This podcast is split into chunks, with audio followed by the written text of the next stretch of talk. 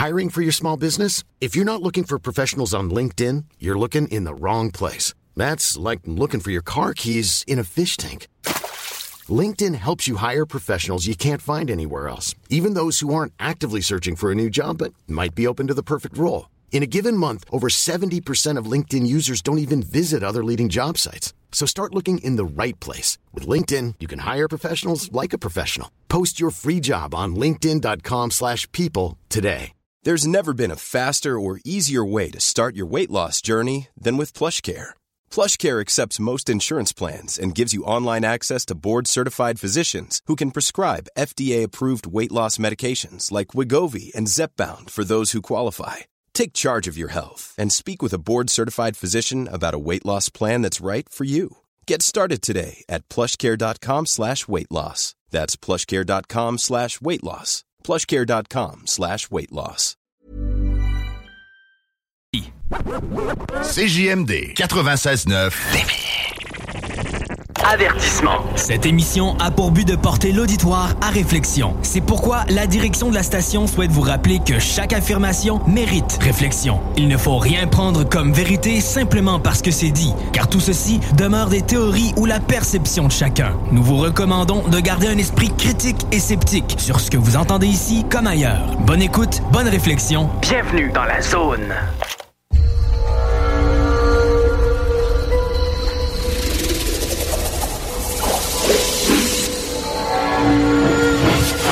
La zone insolite vous ouvre ses portes.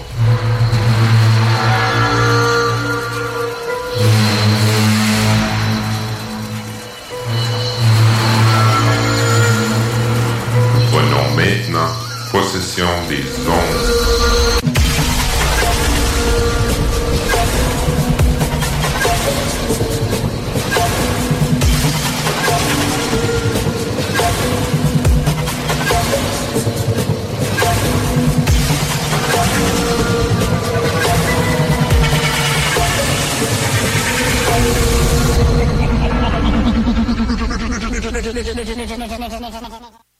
Bonjour, mesdames et messieurs. Bienvenue à Zone Insolite sur les ondes de 96.9 CGMD à Lévis. Je serai aujourd'hui euh, votre animateur. Je m'appelle André Desrosiers de l'Association québécoise d'ufologie. Je m'occupe du support technique de l'AQU ainsi que le enquêteur pour les basses et hautes Laurentides. Notre président, Gilles Milot, a passé euh, cinq semaines à l'hôpital. En ce moment, il est à la maison avec euh, trois fois par semaine euh, de physiothérapie. On lui souhaite un, prompt rétablissement. Et dans la semaine du 29 euh, septembre, il y a Ricardo qui s'est fait opérer et moi-même. Vous pouvez entendre ma voix. euh, c'est pas une belle voix sexy que j'ai. Elle est pas normale, là. J'ai... j'ai été opéré pour un cancer de gorge et sur une corde vocale. Ça fait que là, j'ai de la misère un peu à, vous parler. C'est, ça va passer. Apparemment que tout est correct maintenant, puis euh, ça va bien aller, comme il disait. Euh, ben, je vais faire un monologue euh, un peu à la Jean-Marc Parent. Mais je suis pas vraiment un, un bon monologueux. Fait que je, je vais parler de, de- d'une chose que, je- connais très bien, qui est comme en étant enquêteur, ben, je vais vous expliquer comment signaler un, un cas d'observation d'OVNI, euh, qu'est-ce qui arrive après, le cheminement, tout le cheminement de, de, de votre cas d'observation, à qui ça s'en va, comment qu'un un, un enquêteur prend le cas et les étapes qu'il va faire pour déterminer si c'est un ovni ou pas. Après, je vais poursuivre avec euh, l'enregistrement qu'on a fait d'un témoin du 15 octobre à Lévis, ben dans le coin de Lévis, qui euh, nous raconte son histoire très intéressante. Puis euh, je poursuivrai avec des, des cas du mois, ben plutôt de deux mois, parce que la dernière fois, on a fait la diffusion était le 2, le 2 septembre, donc euh, il a passé deux mois depuis ce temps-là.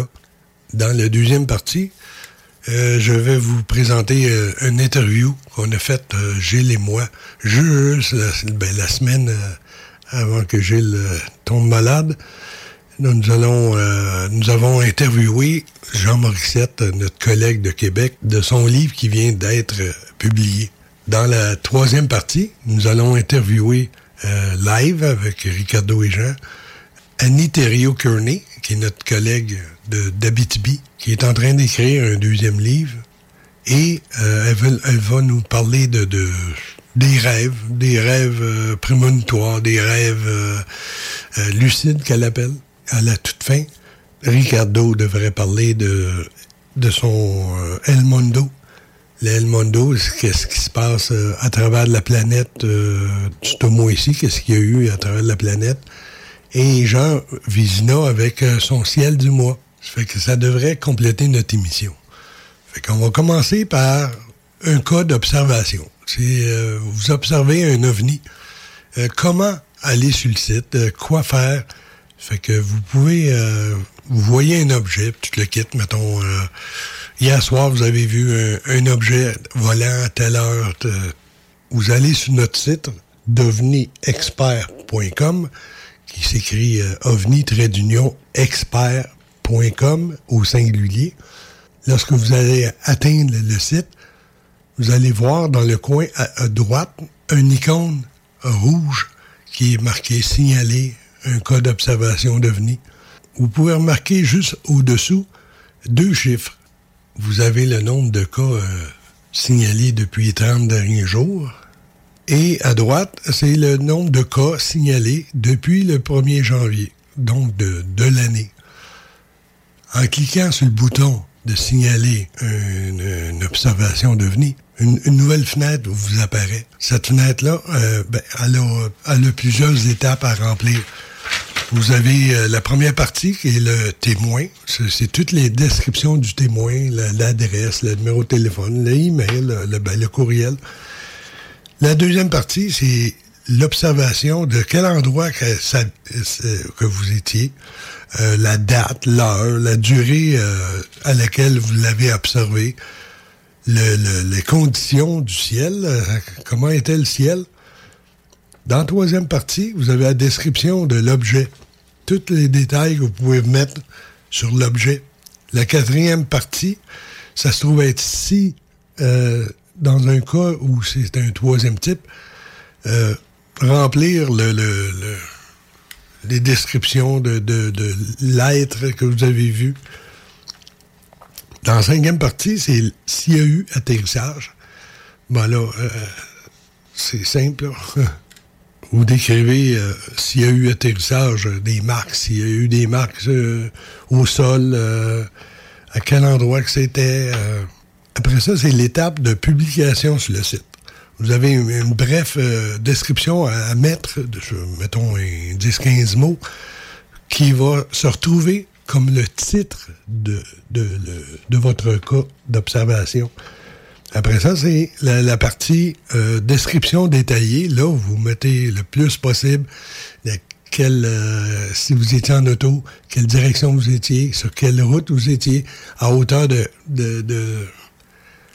à hauteur de, quelle intersection euh, vous l'avez vu à partir du nord-est vers le sud-ouest, toutes les, les, plus de détails que vous pouvez que vous pouvez mettre, c'est très important parce que ça nous aide beaucoup nous autres.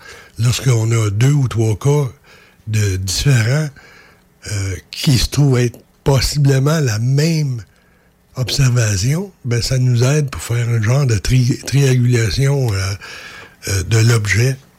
Ensuite, vous avez euh, trois endroits que vous pouvez euh, télécharger des photos ou des vidéos. Ça finit avec la, région administrative, si ça vient de Québec, ça vient du coin de Montréal, si ça vient d'Abitibi, car ça nous aide à l'envoyer au bon enquêteur régional. Par la suite, vous faites juste envoyer, et à partir de là, là, le site va incrémenter le nombre du mois et, celui de, l'année. Il est important, là, lorsque le cas est rajouté sur le site, que toutes les données personnelles ne seront pas affichées sur le site pour garder l'anonymat de, la personne. Le site génère automatiquement un courriel à Gilles et moi. De là, euh, moi, je vais vous expliquer qu'est-ce que moi je fais le, le matin. Tous les matins, j'ouvre mon courriel et je regarde les cas qui sont rentrés. Et euh, je, je fais déjà une, une présélection. Euh, lorsque c'est facile pour moi de déterminer c'est, qu'est-ce que la personne a vu. Exemple, euh, c'est la personne euh, rapporte euh, qu'elle a vu une série de petits points dans le ciel ou une ligne, une ligne qui est formée par tout un paquet de petits points. Ben pour moi, c'est facile. C'est, du Starlink. En ce moment, Elon Musk en a envoyé euh, 4500, 4600 dans, dans, dans l'espace.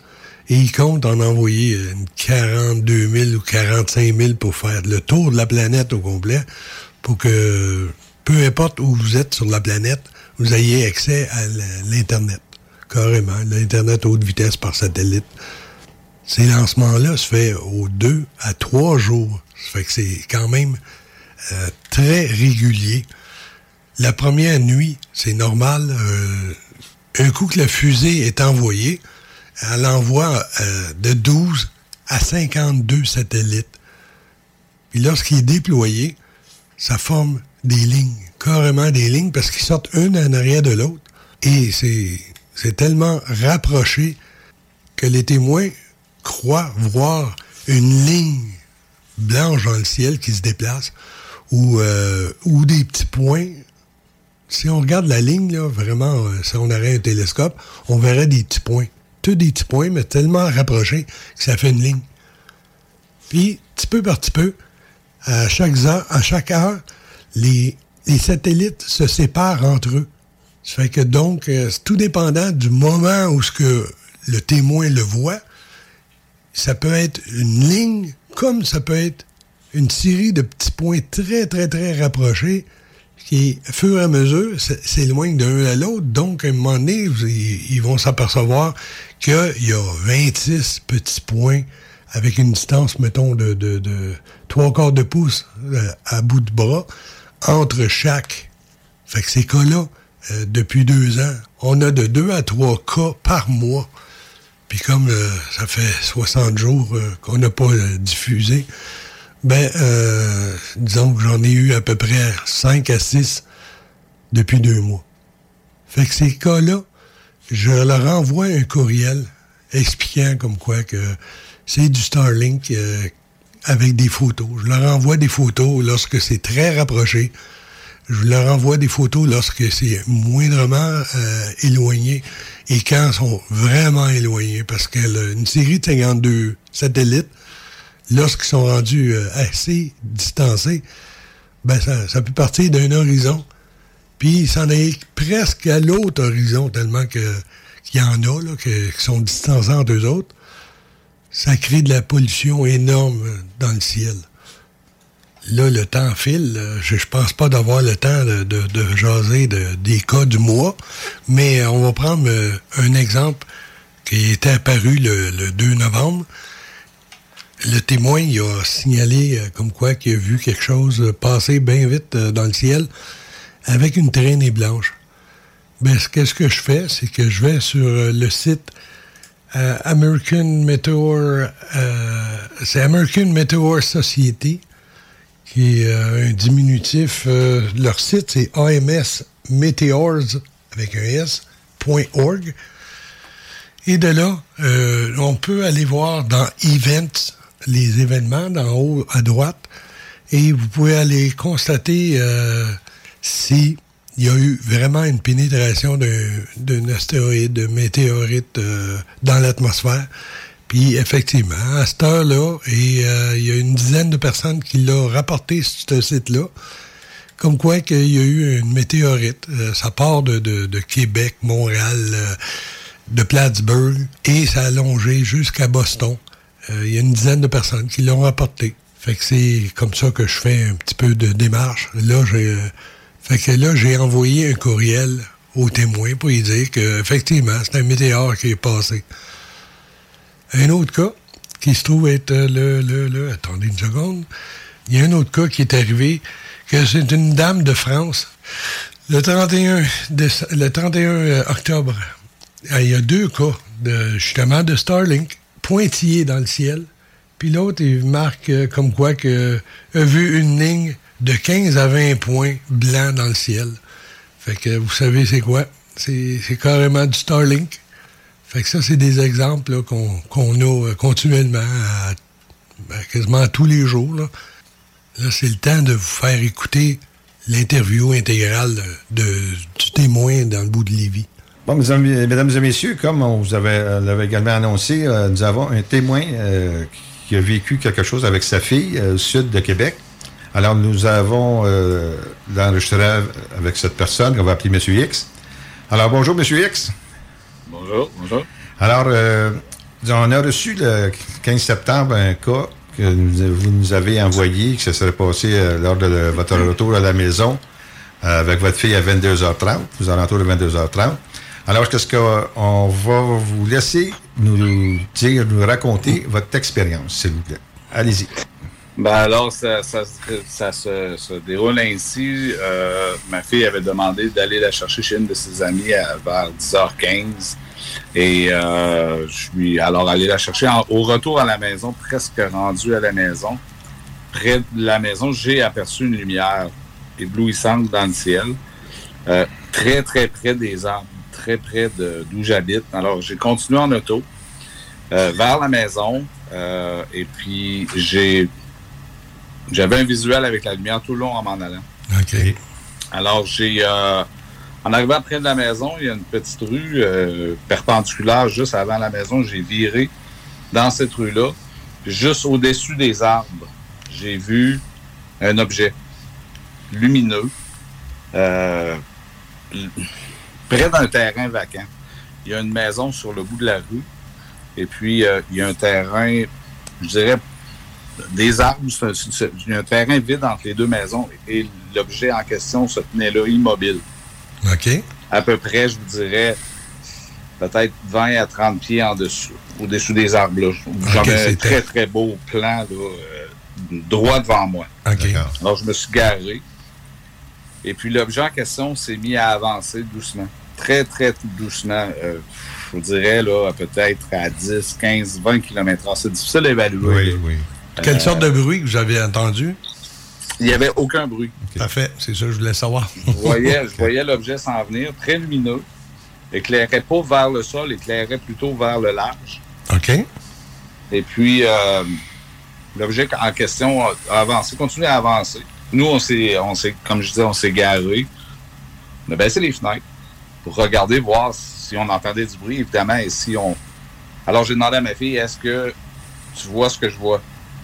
Parce que on, c'était irréel, à ben quelque part. C'était Exactement. tout à fait là, surprenant, là, tu sais. Puis dans un moment comme ça, étonnamment, on prend, on n'a pas le réflexe de sortir notre cellulaire et de filmer. non. Parce qu'on n'est pas sûr de ce qu'on voit au départ. Exactement. Mais aussi par l'effet de surprise. Alors, l'objet continue d'avancer. Et euh, même, j'avais le visuel direct au-dessus de l'auto. J'ai sorti oh. ma tête même de l'auto pour voir l'objet passer au-dessus de l'auto. Très haut au-dessus de l'auto? Ben, euh, écoutez, il devait être, selon moi, là, pas plus que. 60, 70 pieds? À peu près, là. c'est difficile d'évaluer. Je suis pas très bon avec les, euh, avec les distances en hauteur, mais, mais quand même, je dirais, là, euh, si on prend deux à trois, deux fois, deux fois et demi la hauteur d'un, d'une maison en deux étages. Ah, OK, OK. Quand même, c'est quand même beau. Donc, c'est très près, là. Assez pour voir la forme de l'objet. D'accord. Assez pour voir la, la grosseur de l'objet. Exactement. Qui était, qui était, qui était immense, là. OK? C'est pas. Euh, on parle pas d'un drone ici, là. Parce que le premier. Le premier euh, disons, la première impression que j'avais, c'était un drone, évidemment, là, tu sais. J'ai vu des drones dans les airs, puis le premier réflexe que j'ai eu, j'ai pensé que c'était ça. Mais au moment où est passé au-dessus de l'auto, je vous dirais, je l'évalue à peu près à une circonférence, pas une circonférence, mais un diamètre d'à peu près 30 à 25, 30, 35 pieds de large. Donc, beaucoup plus gros que mon auto. OK. Et je dirais, là, en proportion, à peu près large comme la rue, si on veut. OK, OK. OK, si on veut se donner un ordre de grandeur, mais encore là... Encore là, il, est haut quand même, je veux dire... Euh, ben, il, est à, il est à entre 75 100 pieds, peut-être, là, exact. de ma tête. Donc, euh, la largeur que tu vois s'il serait au niveau du sol, il serait possiblement plus large. Ah, évidemment. Évidemment, c'est un objet qui était, était, à mon avis, peut-être 4 à 5 fois plus gros que mon auto. Oui, OK. Donc, si on parle en proportion, c'est difficile à évaluer, mais je dirais une maison, une bonne maison, là, par exemple, là, une maison de, de normale, un cottage de 30 par 30, j'évalue à peu près à cette grandeur-là. Là, pour la forme en tant que telle, de la maison, pas de la maison, mais de l'objet en question. D'accord. OK.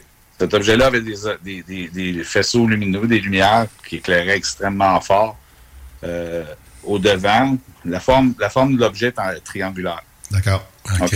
Euh, moi, de la façon que je l'ai vu, c'était comme deux, euh, pas des cylindres, mais plutôt des deux, de vraiment un triangle là, carré, si on veut. la forme était carrée, mais la forme de l'objet était triangulaire. Un boomerang, un boomerang qui, qui est pointu. Oui, ouais, euh, c'est une bonne comparaison. Un gros A.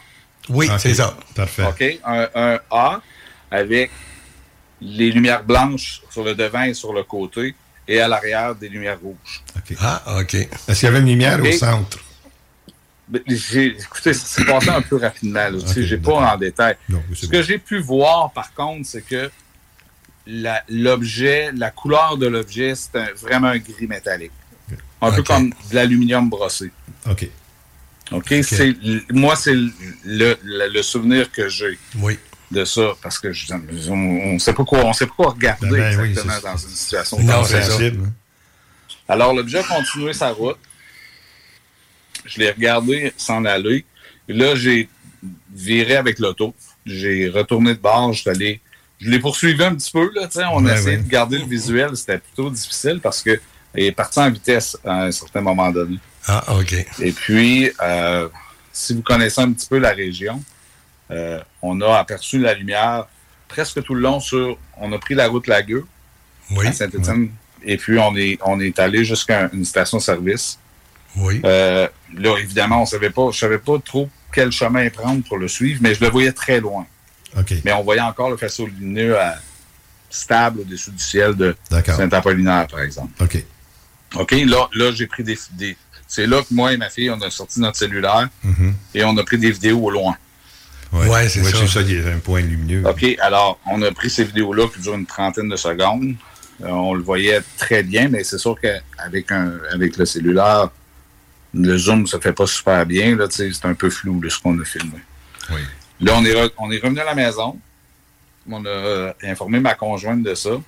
Et ma conjointe qui voulait absolument voir ce qu'on avait vu nous a convaincu de retourner, de retourner voir si les lumières étaient toujours là. Et effectivement, toujours, toujours au même endroit. Peut-être 15 à 20 minutes plus tard. Oh! Alors, on a. Euh, on a. Euh, ça n'a pas bougé. On a pris le chemin que j'ai dit. Au lieu de prendre l'autoroute, je vais prendre une route secondaire pour me rendre en direction de l'objet où est-ce que moi je croyais où il, était. Quand on est arrivé sur place, évidemment, je conduisais. Évidemment, en conduisant. Euh, ouais, t'es plus attentif. Ben, je suis attentif à la route. C'est ça, exactement. ma fille et ma, ma, conjointe étaient avec moi dans l'auto. Et là, on a réaperçu les objets dans le ciel. Mais je dis les objets parce qu'il y en avait plus qu'un. Oui, mais là, c'est ça, sur la photo, on voit plusieurs points lumineux. Cinq, oui. On voit cinq points lumineux. Hein. Exact. Voilà. C'est que l'objet en question que moi, j'avais vu visuel ici, oui. près de la maison, euh, il était, il, a parti, il a comme changé sa direction, il est allé comme vers le fleuve. OK, donc le nord. Vers, ben, je dirais. Euh, non, vers le nord, oui, vers le nord, tout à fait. Ouais, c'est ça à la jonction d'environ, là, euh, si on prend le fleuve, là, moi j'étais à Saint-Nicolas. Alors, il, était peut-être entre Neuville et Saint-Augustin. D'accord. De l'autre côté. Donc, euh, tout, tout, ce temps-là, on a vu l'objet en question traverser ainsi que d'autres objets là, qui étaient près, qui n'étaient pas si loin de, cet objet-là. Mais plus petits, mais moi, je les ai pas vus, ceux-là, honnêtement. C'est plus mes, ma, conjointe et ma fille qui les ont vus. OK. Là, moi, à ce moment-là, je cherchais un endroit de me garer qu'on pouvait avoir une vue sur le fleuve pour voir qu'est-ce qui se passait. en, arrivant dans un endroit où est-ce qu'on avait une vue quelconque. C'est là qu'on a vu que les objets en question étaient tous le bord du fleuve. Et c'est là qu'on on a refilmé ensuite de ça. Et on s'est aperçu qu'il y en avait cinq ou six dans les là, Wow. qui, qui étaient stables au-dessus, au-dessus du, dans l'horizon, là, si on veut. Ouais, c'est ça. OK. Euh, une, une petite chose de l'avocat du diable. On sait qu'au nord du fleuve, tout ça, il y a l'aéroport de Québec, les avions arrivent, mais Ouais. vous, aviez, vous pouviez faire la distinction que c'était vraiment pas des avions qui étaient là. là. Ou Euh, tout à fait, oui. Non, non, ça n'a rien à voir. Il était trop à basse altitude pour les super, super, parfait. Puis euh, c'est pas très, ben, c'est pas très loin, mais il y a un autre aéroport aussi à Saint-Augustin Ah oui, c'est vrai, de pour euh, des, des petits avions, de Oui. petits aéroports. Oui. Mais la- les, les, les, les éléments étaient trop stables pour être des Super. propulsés par un moteur à gaz. D'accord. Ouais. De toute façon, euh, il y aurait eu du bruit, anyway. Ah, tout à fait. Ben là, là C'est loin. Ouais, mais loin, c'est vrai, c'est vrai. Ok. C'était trop loin pour qu'on on, on puisse entendre quoi que ce Je soit. comprends. Mais par contre, on les a surveillés pendant un certain Ben temps. oui, ça peut- c'est vrai. Si, si ça avait été des avions, ils ne seraient plus là. aurait c'est ça. pas mal Il plus, aurait ça. bougé, là. Ouais, c'est parti. ouais. Non, puis euh, évidemment, ma, ma conjointe a creusé un petit peu et puis euh, euh, pour, elle a lu à quelque part que tous les avions qui sont dans le ciel ou les objets volants Oui, Oui. connus ont tous une lumière verte. oui, oui, Exact. exact. Et l'objet côté. que moi j'ai vu, il n'y avait pas de lumière verte. Parfait, parfait. Écoute, c'est vraiment. C'est une très belle observation, comme on s'était parlé au téléphone. J'aurais bien voulu en voir un triangle, mais je n'en ai jamais vu. mais il y en a plein, hein. C'est, c'est, Oui, ben, il y a eu le cas de incroyable. Y euh, Blainville, oui, le- le il y en a un gros- autre dans le bout de Joliette. Exact. Puis le, le- le plus gros cas qu'on a eu au lac supérieur, qui était gros comme un terrain de football. Oui, Ça, exact. c'est incroyable. Ben, à la place de Marie aussi, je crois. ça, on, on sait plus, là. Ouais. Ben, écoute, est-ce qu'il y a d'autres choses à, ra- rajouter, mon cher ami? Non, je, ça conclut pas mal notre histoire. Bon. Ça, C'était assez, mm, assez d'émotion pour ce soir-là. Ben, je comprends. je comprends. Ben, on te remercie énormément de ta disponibilité de, de partager avec nous autres ce- cette observation-là. Puis, euh, écoute, si jamais euh, il y a d'autres d'autres cas qui surviennent, euh, n'hésite pas à nous, à nous contacter comme tu l'as fait vraiment bien. Fait que, encore une fois, donc, merci beaucoup. Fait que, Ben, merci à vous. À la prochaine. Nous allons aller à la pause et nous revenons pour la deuxième section. CJMD, du talk avec des opinions de tous les horizons. Du rock pesant, pis du hip-hop. Real. Real. TA, barre oblique formation-continue. CJMD 96 La radio parlée, faite différemment. Vous écoutez La Zone Insolite. Avertissement. Cette émission a pour but de porter l'auditoire à réflexion. C'est pourquoi la direction de la station souhaite vous rappeler que chaque affirmation mérite réflexion. Il ne faut rien prendre comme vérité simplement parce que c'est dit, car tout ceci demeure des théories ou la perception de chacun. Nous vous recommandons de garder un esprit critique et sceptique sur ce que vous entendez ici comme ailleurs. Bonne écoute, bonne réflexion. Bienvenue dans la zone.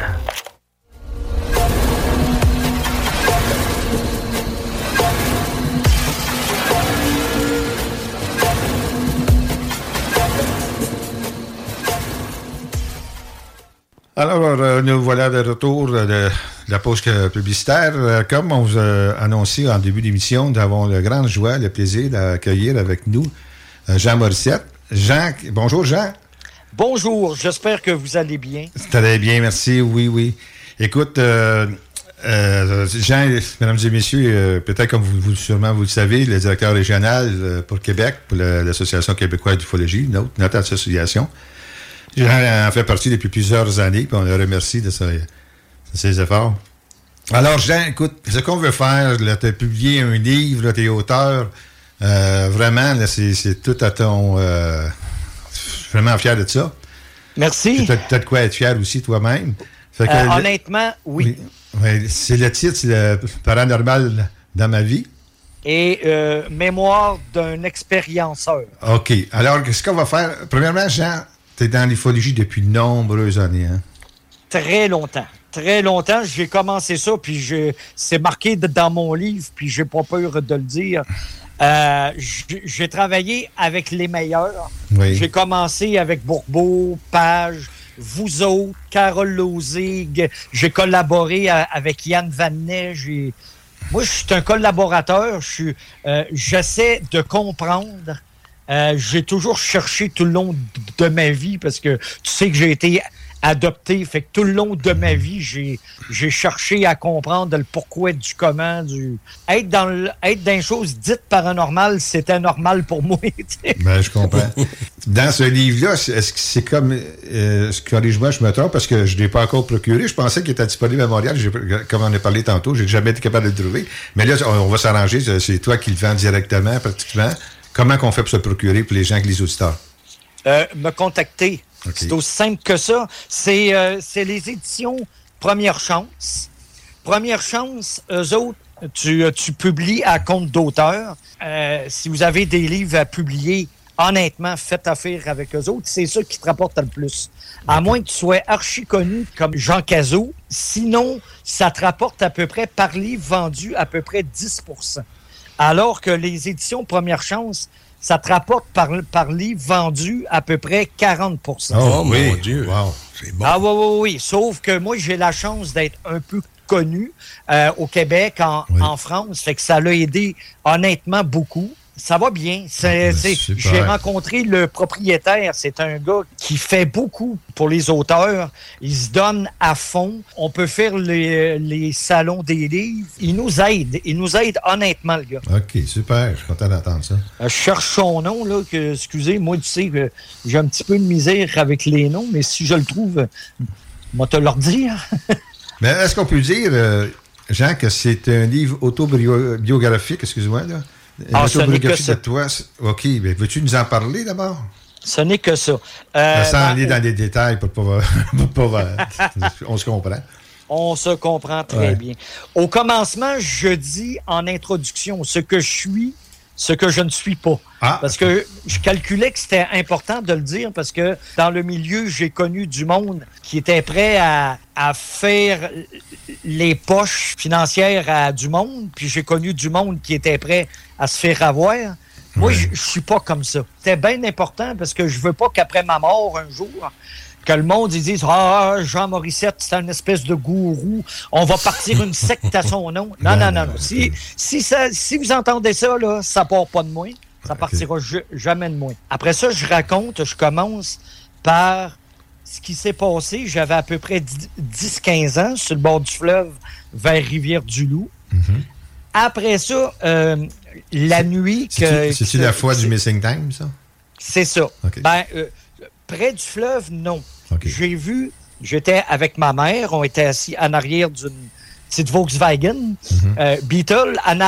En, avant, j'avais deux cousins qui, eux, se souviennent de rien, ben, qui n'ont pas remarqué, apparemment. Euh, nous, on est assis en arrière. Quand on arrive vers Rivière-du-Loup, au loin, on peut voir, euh, on, est au niveau du, fleuve, excuse-moi.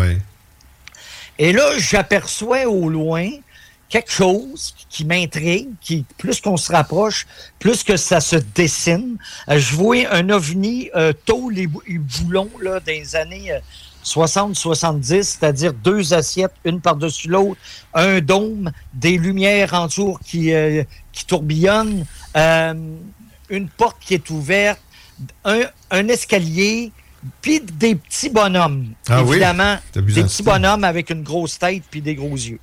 Comme les petits gris, là. Exactement. Et là, je vois ça, je regarde ça, je regarde ça, je, me vire en arrière jusqu'à temps que je ne puisse pas y voir. Puis là, ce qui va me faire dire, pas longtemps après, que c'est c'était pas un montage pour, pour un film ou un cinéma ou pour, euh, pour une émission de TV, c'est que la phrase qui m'est venue, c'est Est-ce qu'on est petit dans l'univers? Et là, comme enquêteur, plus tard, tu le sais, Gilles, on sait qu'une personne qui, qui est vrai, véritablement témoin de quelque chose comme ça, peu importe qui ils sont, parce qu'ils sont, ils sont plusieurs, puis ils ont, ils ont peut-être pas toutes les mêmes idées sur nous autres, de, de ce qu'ils veulent nous faire, le témoin du jour au lendemain change. Exact. Et moi, c'est exactement ce qui s'est passé. Je me suis mis à lire les journaux, euh, à, à, découper des, les choses qui étaient bizarres, évidemment sur les ovnis, Mais oui. euh, sur les choses dites paranormales. Et euh, tout, tout ça va faire que j'ai acquis la certitude, pas la quasi-certitude, mais la certitude que ce qui m'est arrivé, c'est vrai. Parce que quelques jours ou quelques semaines après, je suis en pleine nuit, je dors, et là, tout à coup, je me lève. Je sais qu'il faut que je me lève, il faut que je me rende dans ce qu'on appelait la petite chambre. Et là, comme ceux qui ont eu des choses qui, qui leur sont arrivées comme ça, il y a un silence qui n'est pas normal. Tu sais, une nuit, c'est, normal qu'il n'y ait pas de bruit, mais là, c'est moins que du bruit normal. Euh, c'est moins que le pas de bruit normal. oui. C'est oppressant. Et je me rends dans la petite chambre. Dans la petite chambre, je vais vous le décrire. En arrivant, euh, tu ouvrais la, porte. À gauche, il y avait un garde-robe. En avant de toi, tu avais un gros euh, congélateur. À droite, tu avais euh, un divan-lit. Et à, complètement à notre droite, tu avais ce que l'on appelait dans le temps le, le cascade 40 ou 60. Ah oui, le, tank oui, oui, le tank au chaud. Exactement. Et ma mère, elle avait mis un drap devant ça. Oui. Et là, je sais qu'il faut que j'aille là. Je sais qu'il faut que j'aille là. Ah. Et là, je tasse le rideau et là, blackout. Complet blackout total. Et euh, le lendemain, je vais me réveiller. Ma mère va avoir de la misère à, me réveiller. Euh, euh, je vais me lever, je vais, je vais aller à l'école, je vais être groggy. il sait pas c'est de quoi, là. Et je sais pas quoi, là, encore. Là. Je vais avoir sur ma jambe une marque que, que tu as déjà mis, Gilles, tu sais, je t'ai tanné oui. avec ça. Il y a plusieurs années, tu as, mis des photos de, d'implants et j'ai, retrouvé la même affaire. Mais niaiseusement, ou je sais pas pourquoi, j'ai pas réagi tout de suite. Puis quand j'ai réagi, j'ai dit Gilles, où c'est que tu l'as mis? T'as dit je m'en rappelle pas. Oui, mais t'as les photos Non, je les retrouve pas. J'ai cherché, j'ai cherché comme un bon. Ah, ah, je, ah, pense que mon ordinateur va planter euh, puis oh, Comme par hasard. Euh, oui, oui, il y en a eu des autres drôles d'hasard qui sont arrivés dans, tout au long de la QU. Oui. Des affaires que je me suis fait voler là. Euh, quoi qu'ils ne volent pas tout ce que la monoto, ils ont volé avec les cassettes de, de, de séances euh, hypnotiques. Oui, de séances en tout cas. Exactement. Ça, ça donne raison à la rumeur des, des Men in Black. C'est ça. Les Men in Black, puis que l'on est surveillé, puis que... Euh, oui, oui euh, exact. Je sais pas que... tu fais une petite parenthèse, je t'avais raconté qu'un monsieur... Puis monsieur, il avait à Dorval, il avait vu quelque chose, tout ça, peut-être, que là, il a appelé, il a le numéro de téléphone qu'on avait, il a tombé sur le, à Saint-Jean-sur-Richelieu, l'armée qui est là, oh, sur la oh, communication. Oh. Oui. Ah. Le gars, moi, j'ai contacté puis les gens de la, la bas de l'armée, ça fait quand même quelques années, ils n'ont jamais su comment ça se fait. Hey! Eh mon Dieu! Ils su comment ça, se fait, comment ça se fait que le gars Ils ont redirigé. Ouais, parce que le gars, il pensait que j'étais un gars de l'armée qui parlait. Il dit non, je suis Gilles Milo. Eh, mon Dieu! J'ai appelé votre numéro, c'était des gens de, de, la base de Saint-Jean-Richelieu. C'est comme si ton téléphone a été redirigé. Ah ben. OK, excuse-moi. Je ferme la parenthèse. Non, non, c'est beau. Non, non, je, écoute, Gilles, c'est un qui te comprend, c'est moi. Écoute, à un moment donné, je travaille à la SOQ au Château Frontenac à la signature. Il y a, le téléphone sonne, ça donne que c'est moi qui réponds. Fait que là, je dis euh, SEQ signature, bonjour. Qu'est-ce qu'on peut faire pour vous? Oui, allô? Allô? Est-ce qu'il y en a qui ont du temps à perdre et je raccroche? Le soir, j'arrive chez moi, j'ai deux messages. Premier message, une de mes amies. Salut Jean, ta, ta, ta. Deuxième message, qu'est-ce que j'entends sur mon répondeur? Allô? SEQ signature, bonjour, c'est Jean Morissette, comment ça va? Allô? Allô? Est-ce qu'il y en a qui ont du temps à perdre et je raccroche et je, m'entends raccrocher? expliquez, même Christian Page m'avait dit, ouais, bizarre mais bizarre. C'est vraiment bizarre. c'est vraiment bizarre. Bon. Fait que là, tu vois, euh, moi, je crois, ben, écoute, il, faut lire le, livre noir du Canada de. En tout cas, le, titre, c'est Le livre noir du Canada. Euh, son nom va probablement ben, revenir. Ah, ben, mais c'est le titre exact. Allez lire ça. Puis vous allez comprendre que la GRC sont très paranoïaques. Ah, c'est. Euh, Normal Lester. Oui, oui, oui, oui. exactement. et, et, les gars, vous savez qu'en 1967, c'est un des meilleurs cas au Canada avec euh, le gars là, qui a eu les. Euh, euh, qui, a, qui a été brûlé sur le torse. Ouais, ouais, ah oui, oui, oui, dans l'ouest. Oui, au Manitoba. C'est ça, exactement. Et euh, ah, ça va me revenir. Et lui, et, et, comme par hasard, quelques mois après, le gouvernement va dire Ah, les ovnis, c'est pas vrai, on s'en occupe plus. alors que Christian Page avait été euh, dans les archives et il avait retrouvé le dessin de Michalak, Stéphane Michalak, que tout le monde disait que, que ce dessin-là était disparu. Il l'avait retrouvé. Euh, et il y avait eu, écoute bien, ça c'est extraordinaire. Ça, Page faisait une sacrée bonne job. Mm. Il y avait deux rapports. Un qui disait Oh, le gars avait pris une bière trois jours avant. Hmm. le, gars, le gars, il devait être en cours sous l'effet de la bière.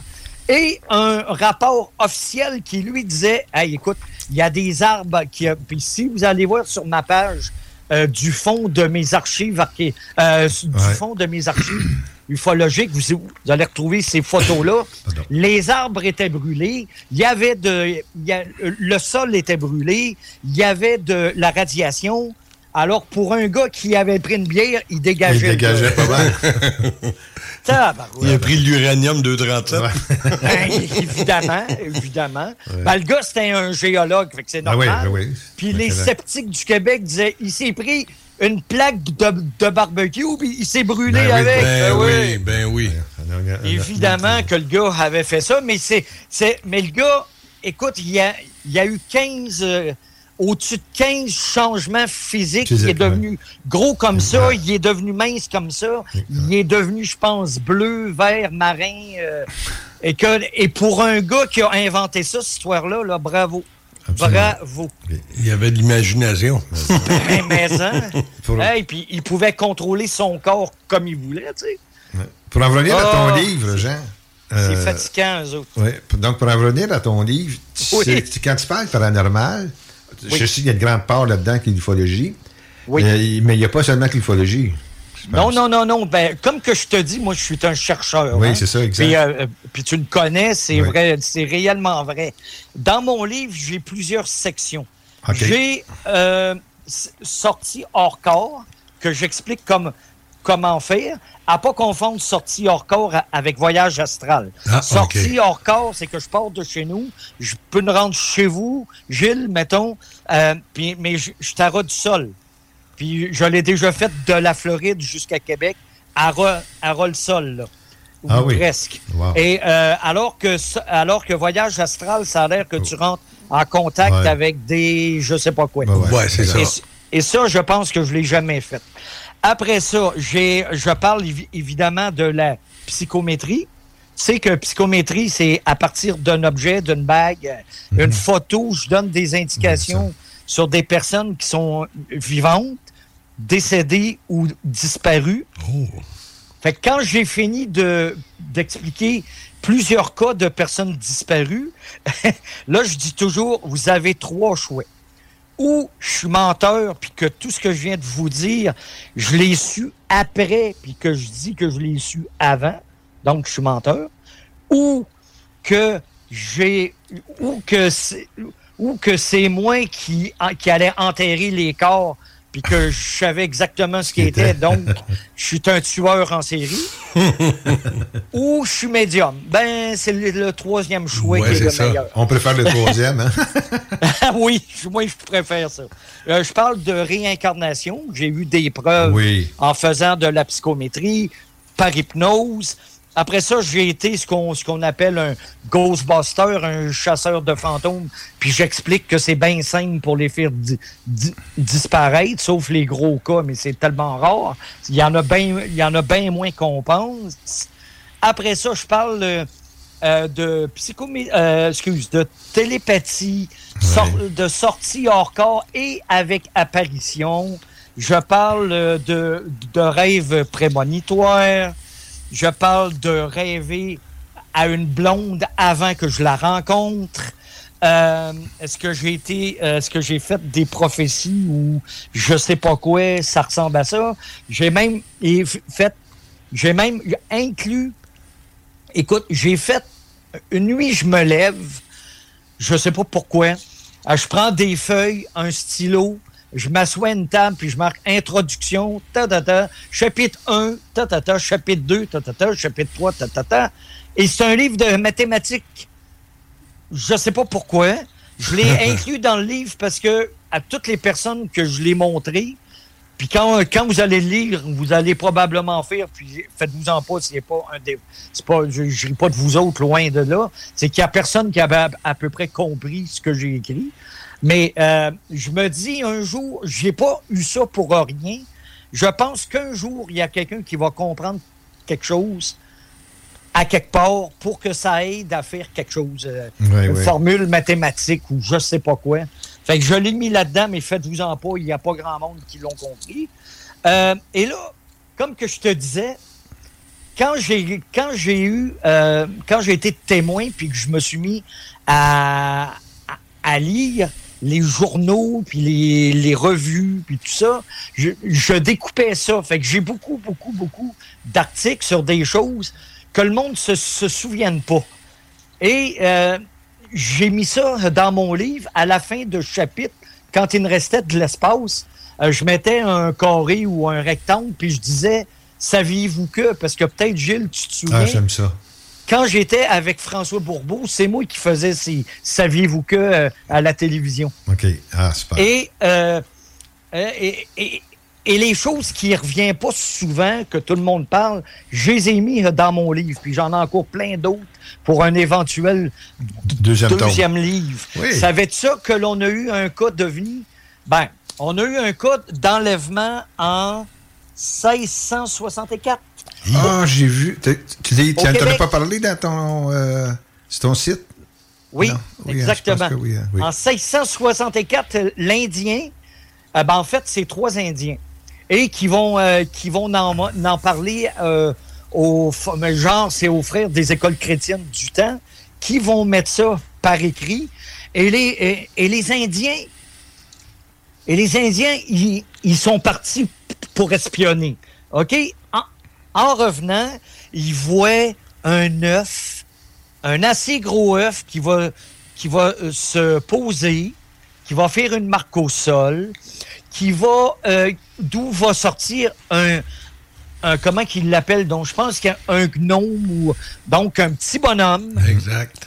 Euh, et, ce, gnome-là va leur demander à manger. Il va leur dire, euh, il faut, ça me prend à manger, sinon vous allez avoir des problèmes. Ta, ta, ta, ta, ta, Et là, quand ils reviennent à leur conseil de tribu, là, ils disent, OK, là, les gars, là, il va falloir que vous fassiez ça, ça, ça, parce que notre protecteur a demandé ça, ça, ça. Et là, jusqu'à date, tu peux te dire, OK, ils ont peut-être fumé trop de calumet de paix, mais là, c'est pas ça. C'est qu'ils vont te décrire le, gars qui a été le plus proche de l'œuf, à peu près comme le même cas de, de, de Ils vont dire, on a de la misère à le reconnaître physiquement, là. OK. Fait que c'est passé de quoi, là? C'est passé réellement de quoi, Ça, c'est quelque chose, ça. C'est... Euh, ça, je crois à ça. Ça va être ça qu'on a eu un chat volant au, Québec? Un chat volant? Un chat volant. Il y, a, il y a eu plusieurs cas de chat volant à travers le monde où, bon, le côté volant, c'est selon mhm. les, euh, les témoins. Là. Et euh, au Québec, on, a, on aurait eu, ben, on a eu, parce qu'il y a des photos, un chat mhm. avec photo qui a des ailes. oui, oui, euh, oui. Euh, je vous donne. Euh, je vous donne le, le, lien d'une dame qui les a étudiées. En fait, c'est comme des espèces d'excroissance qui ressemblent à des ailes. Ça ne veut pas dire qu'ils volent, là, mais ça veut dire qu'il y en a qui ont dit qu'ils volaient. Ça, c'est, c'est pas pareil. À Québec, on a eu un cas de probablement d'une rod, tu sais, qu'il y, y, en a qui disaient. Des flying rods? Oui, exactement. avec photo euh, au Québec. Euh, tu as eu un Montréalais qui disait que qu'il pouvait contrôler la température. Euh, à Montréal, ils l'ont même. Il y a du monde qui le trouvait tellement crédible qu'ils l'ont proposé à, à la place de, du, du, comme maire. Il disait présente-toi, présente-toi. On a peut-être eu un Chupacabra en Nouvelle-Écosse ou au Nouveau-Brunswick, euh, Nouvelle-Écosse. C'est ça. Ouais, c'est bon, c'est c'est tout dans ton livre. C'est tout dans mon livre. Après ça, ben, il y a un chapitre évidemment sur quoi? Sur les ovnis, Mhm. où ce que je parle de Bourbeau, de Page, de Jean Cazot, d'un groupe qui s'appelle euh, AQ. Ah oui. Ah oui, oui, oui. Que ça me dit quelque chose, ça. Ça, ça dit quelque chose, hein? Oui. Euh, Gilles Milo et Ricardo Menfi. OK. Euh, Carole Lauzé, Jean-François Primo, Olivier Tsedona, mon enquête avec euh, euh, du Garpan euh, aux- à Saint-Zéno que je vais défendre bec et ongle jusqu'à la fin de ma vie. Euh, une super enquête à Sainte-Croix de Lotbinière avec Carole. Euh, où c'est une suite de coïncidences où c'est une de mes meilleures enquêtes.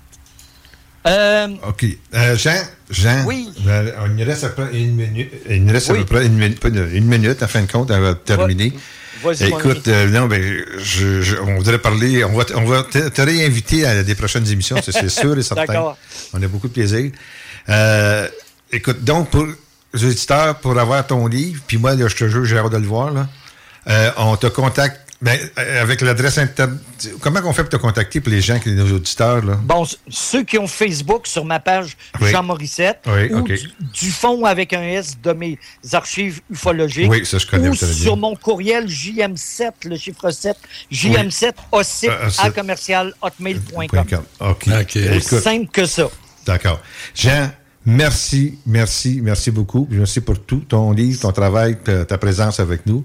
C'est un, moi qui vous remercie. un grand plaisir. Puis euh, on se recontacte, ça c'est sûr et certain, mon ami. Sûr et Vous certain. êtes, vous êtes super fin. Merci beaucoup. OK, bye, bye, bye, merci. Salut les gars. Ah, ben, Merci encore. C'est bon, c'est bon, Jean. C'est très bon. Écoute, tu me donnes le goût en. Là, là, l'émission est arrivée. Oh, oui, tu là, me donnes le goût en Jupiter. OK. C'est toutes des Yes. bonnes choses. C'est- vraiment. euh, là, il y a toi puis Annie qui a écrit des beaux livres. Oui, Annie Euh, aussi. Puis Annie, Ben euh, oui. Si tu fais un tome 2, c'est super. Je sais qu'Annie travaille pour un, deux- elle aussi pour un Sur deuxième. un deuxième, Un oui. deuxième. Moi tout. Euh, ouais, ben, hey, c'est bon, ça. Eh oui. Hey Gilles, faut que tu écrives le tien, là. Non, non, je, je pa- moi, je, suis- là, je suis trop paresseux. Ah. ou, ou- OK, je vais dire, euh, je suis trop, trop occupé. Oui, il est Écoute, bien Jean, occupé. Jean, je travaille, je me suis fait pogner dans, un- quand j'ai pris ma retraite, j'étais, je me suis fait pogner comme dans un engrenage comme consultant, là. T'arrêtes jamais? Ça n'a pas, ça pas de bon sens. Ah, J'ai 60, Ben oui. 75 ans, moi. Hein? Ouais, Ça monsieur. pas. Non, mais merci Ça beaucoup. J'en ai à 82, mon tabarouette. Non, non, pas de- pas de non, non, mais regarde, je, je- je veux réduire beaucoup. Oui. Euh, là, euh, je suis en train d'analyser tout ça, là, présentement. Puis, euh, j'en, ai, ai, refusé, puis je vais voir comment ça va être pour l'affaire de Rio Tinto, là, Chicoutimi. Puis les centrales nucléaires, ben là, ça, a l'air, Oh. ça va baisser un petit peu. Là. Je fais ça deux ans, je fais ça, les centrales nucléaires, là, puis... euh, pff, Oublie pas qu'il y a un gros lien en- entre les ovnis et ça, là. ben, c'est ça qui m'a... Euh, ouais, je sais que c'est ça qui m'a... euh, surtout en Europe, hein. Ben les drones puis les, euh, les ovnis qui se promenaient. En tout cas, Est-ce qu'on a ça? Hein? Est-ce qu'on a ça? Est-ce qu'on a ça ici au Québec? Centra- OVNI euh, central? Non, on n'a pas ça? eu, non, on n'a pas eu de cas. Je me suis, euh, moi, j'ai, moi, j'ai travaillé sur Gentil 2. J'ai Oui. travaillé, j'ai- moi, j'ai, j'ai travaillé là, quand j'étais plus- pas, pas mal plus jeune sur euh, euh, Point- Pointe-le-Pro, Nouveau-Brunswick. OK. Le projet d'eau-là de la, la, Prade, site à Bécancourt. Gentilly 1 à Bécancourt. J'ai fait euh, Pickering, Darlington, une partie de Bruce. J'ai fait deux centrales en Corée. Fait que j'en- je connais un peu l'affaire, puis j'ai jamais, bizarrement, entendu parler de, Ah, tu sais, d'affaires OK. de même. De, de Ah, lien ah bon? avec les ovnis. ouais. là, mais, euh, Mais je sais qu'en Europe, il y a, hein, il y a 4-5 ans en Europe, hein, Jean? Ben oui, ben puis même encore. Encore, euh, ouais. Il y en a encore. Hey, le gouvernement est là-dedans, il dit qu'est-ce qui se passe, là, tu sais? Oh. Puis même, euh, euh, ça, ça, fait- ça, ça affectait un petit peu, là, c'est pas dangereusement, mais... Puis c'est comme des drones. OK. Mais là, ils ont vu, c'était plus des drones, là. Oh. C'était plus gros, là, tu sais. Mais je sais qu'à Plattsburgh, il y en a eu aussi. Oui, il y en a eu aussi. There's never been a faster or easier way to start your weight loss journey than with PlushCare. PlushCare accepts most insurance plans and gives you online access to board-certified physicians who can prescribe FDA-approved weight loss medications like Wigovi and Zepbound for those who qualify. Take charge of your health and speak with a board-certified physician about a weight loss plan that's right for you. Get started today at plushcare.com slash weight loss. That's plushcare.com slash weight loss. plushcare.com slash weight loss. Millions of people have lost weight with personalized plans from Noom, like Evan, who can't stand salads and still lost 50 pounds. Salads, generally, for most people, are the easy button, right? For me, that wasn't an option. I never really was a salad guy. That's just not who I am. But Noom worked for me. Get your personalized plan today at Noom.com. Real Noom user compensated to provide their story. In four weeks, the typical Noom user can expect to lose one to two pounds per week. Individual results may vary.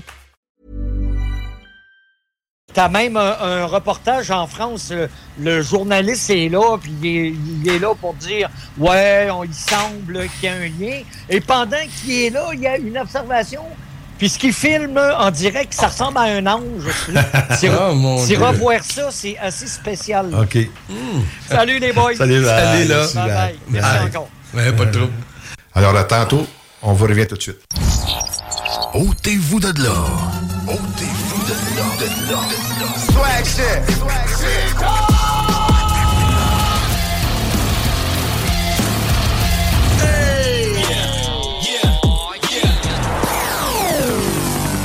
CJMD 96.9.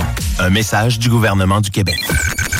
CJMD 96.9 Lévis. Demandez à l'assistant Google ou Alexa. Avertissement. Cette émission a pour but de porter l'auditoire à réflexion. C'est pourquoi la direction de la station souhaite vous rappeler que chaque affirmation mérite réflexion. Il ne faut rien prendre comme vérité simplement parce que c'est dit, car tout ceci demeure des théories ou la perception de chacun. Nous vous recommandons de garder un esprit critique et sceptique sur ce que vous entendez ici comme ailleurs. Bonne écoute, bonne réflexion. Bienvenue dans la zone.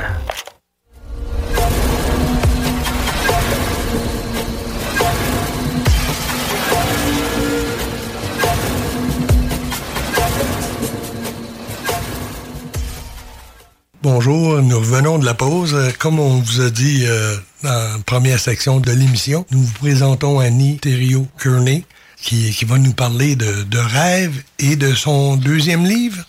C'est ça? Oui, c'est ça. Oui, c'est ça exactement. Euh, quel- quelques, petites choses, là, mais euh, ça ne ça, ça sera pas bien long avant le sujet principal. Oui, euh, ce que je veux dire pour mon deuxième livre qui est en chantier comme ça là, euh, je ne parlerai pas d'ufologie dans celui-là. Je vais parler plutôt de paranormal en général, de cryptozoologie, créatures étranges, euh, disparitions, euh, tu sais, des choses comme ça. Peut-être même des légendes amérindiennes, mais pas d'ufologie. Il y a juste dans l'introduction que j'ai un cas de- d'OVNI pour Ok. faire la transition entre le premier livre et le deuxième. Puis après ça, je tombe dans d'autres choses. là, les hantises, etc. etc. et tout, tout ce que j'ai nommé. euh, Ouais, des fantômes, des fantômes, entre autres. Ouais, c'est ça. C'est comme un, un melting pot de pas mal tout ça. là. Mais euh, ça sera pas la, la même, la même approche que dans le premier. là. Ça va être moins, euh, moins by the, ben, pas by the book, là, mais ça va être moins, euh, moins compliqué. à- il va être moins compliqué pour moi à l'écrire parce que j'ai plus de facilité maintenant dans ce côté-là. OK. Euh, parce qu'en ufologie, on sait que ça a tombé tranquille à un moment donné. Mais euh, tu sais, j'en ai parlé beaucoup dans mon premier livre d'ufologie. Fait que euh, dans le deuxième, on va me concentrer plus sur le reste. OK. Puis euh, ça va être juste comme une transition que je vais faire dans l'introduction. Un cas ovni que j'ai eu ici à Rouen, qui est super, super intéressant. Là. Fait que euh, ça va être ça que, qui va faire que je vais faire comme la transition entre les deux. OK. Puis, euh, fait que c'est ça. Pour le livre, ça va être ça. Euh, je sais pas quand est-ce qu'il va sortir. Je vais essayer de le sortir d'ici le printemps si je viens à bout, si je suis capable. Ben, il faut l'écrire. Fait que, Comment? il faut l'écrire. Ouais, ben c'est ça. Il est presque tout fait. Il reste juste des détails. Puis, euh, de peaufiner ça, puis mettre ça, euh, mettre ça bien ben carré, comme on dit, là, avant de le faire publier. Euh, fait que c'est ça, en gros, pour le livre. Puis j'en viens là-dessus à mon futur voyage que, que j'ai décidé hier. Là. Euh, si je ne vais pas à Hawaii cet hiver, là, je vais aller euh, dans l'Ouest américain euh, l'été prochain, printemps prochain. Probablement à Roswell, peut-être. Oh! Euh, Ra- Rachel au Nevada. Euh, Las Vegas, ces places-là. euh, Oh, c'est bien. Proche de, proche de la base au Lowman. Euh, je vais faire un tour peut-être euh, sur le bord de la Californie, euh, Death Valley, ces choses-là. Mais je vais faire le tour, en tout cas. euh, je vais probablement retourner à Rachel où je suis déjà allé. Mais je vais aller visiter cette fois-là. Je vais rentrer dans le restaurant, le Little Alien. Ah oui, oui, oui. qui, qui, qui est Rachel, c'est assez loin dans le désert. là. C'est la 395, puis c'est vraiment dans le désert, mais ça va à peine de se rendre à l'autre bout. Là. Fait que c'est ça, mon futur voyage, c'est ça que je voulais dire tantôt, qui a rapport avec l'ufologie, et etc. Euh, fait que c'est ça. Puis euh, ça, c'est si ma santé va bien, là. Parce que Oh. je fais beaucoup de migraines, je fais beaucoup de migraines, puis tout ça. Fait que, tu sais, c'est sûr qu'en voyage, euh, j'ai parti juste une journée hier, puis ça n'a pas bien été. Fait que c'est sûr que, ouais, migraine, c'est ça. Mais c'est à cause de la pleine lune. Oui, la pleine lune, elle nous, elle nous influence. Et moi, elle m'influence sur le côté des migraines. là. Fait OK. que, euh, c'est, c'est pas Jojo, comme je te le disais aujourd'hui, André. là. C'est euh, Oui. vraiment pas le fun. Fait que c'est ça. Fait qu'en gros, la santé, à part de ça, ça va bien. Euh, On s'entraîne et tout ça. Euh, puis il y a mon père qui est décédé aussi là, le 4 octobre dernier. Ça, Ouais. Ça, a donné un gros coup dans ma vie là, parce que j'étais beaucoup proche de lui.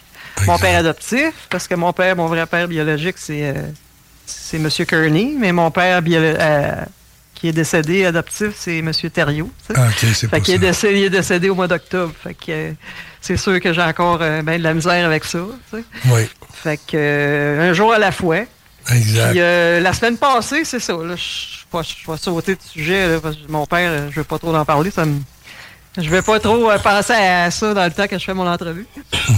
Euh, puis il y a- il y, a Gilles Milo aussi, là, que je veux souligner que ça m'a fait beaucoup de peine. Là. Ben, c'est ça. ça là. avec lui, ça là. a été un dur mois. Euh, les deux étaient à l'hôpital en même temps, fait que ça dure pour moi. J'ai passé des nuits blanches. Fait que, euh, un, un de mes, mes vieux potes qui était à l'hôpital, puis mon père en même temps, c'était pas le fun. Ouais.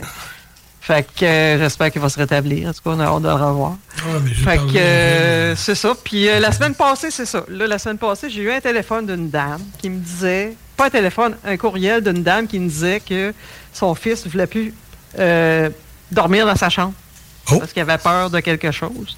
Fait que j'ai communiqué avec la personne deux, trois fois. nanana. Sauf que j'ai dit, appelle-moi vendredi matin, on va en parler de qui vit. Là. Elle m'a jamais rappelé. Fait que Oh. là, j'ai pas de nouvelles. Là. Fait que c'est quelqu'un qui est dans ma ville. Je voulais aller voir. Je voulais aller euh, Ben oui. voir ce qui se passait, mais là, euh, j'ai pas de nouvelles. Fait que euh, le seul cas qui m'est arrivé là, depuis un bout, là, c'était celle-là. Puis euh, c'est ça, la personne ne m'a pas rappelé. Ah, c'est de On valeur? attend. Oui, c'est de valeur. Quoi, c'est un fils adolescent, euh, un petit Euh, enfant? c'est un garçon de, je pense qu'il a 9 ans, quelque chose comme ça. puis 5 ou 9 ans, en tout cas, je me souviens pas exactement, là, mais je sais que c'est un enfant qui est en bas de 10 ans. là. Euh, c'est ça, il dit qu'il a peur de il a peur de dor- dormir dans sa chambre, il veut plus, il veut dormir dans le salon, il veut vraiment plus dormir dans sa chambre. Fait que, Oh. tu sais, Je sais pas si c'est une terreur euh, enfantine ou si c'est vraiment vrai, justement, ou s'il se passe vraiment quelque chose là, mais là, j'ai pas de nouvelles de la personne. OK. que, Pour la personne qui l'expérimente, c'est toujours vrai.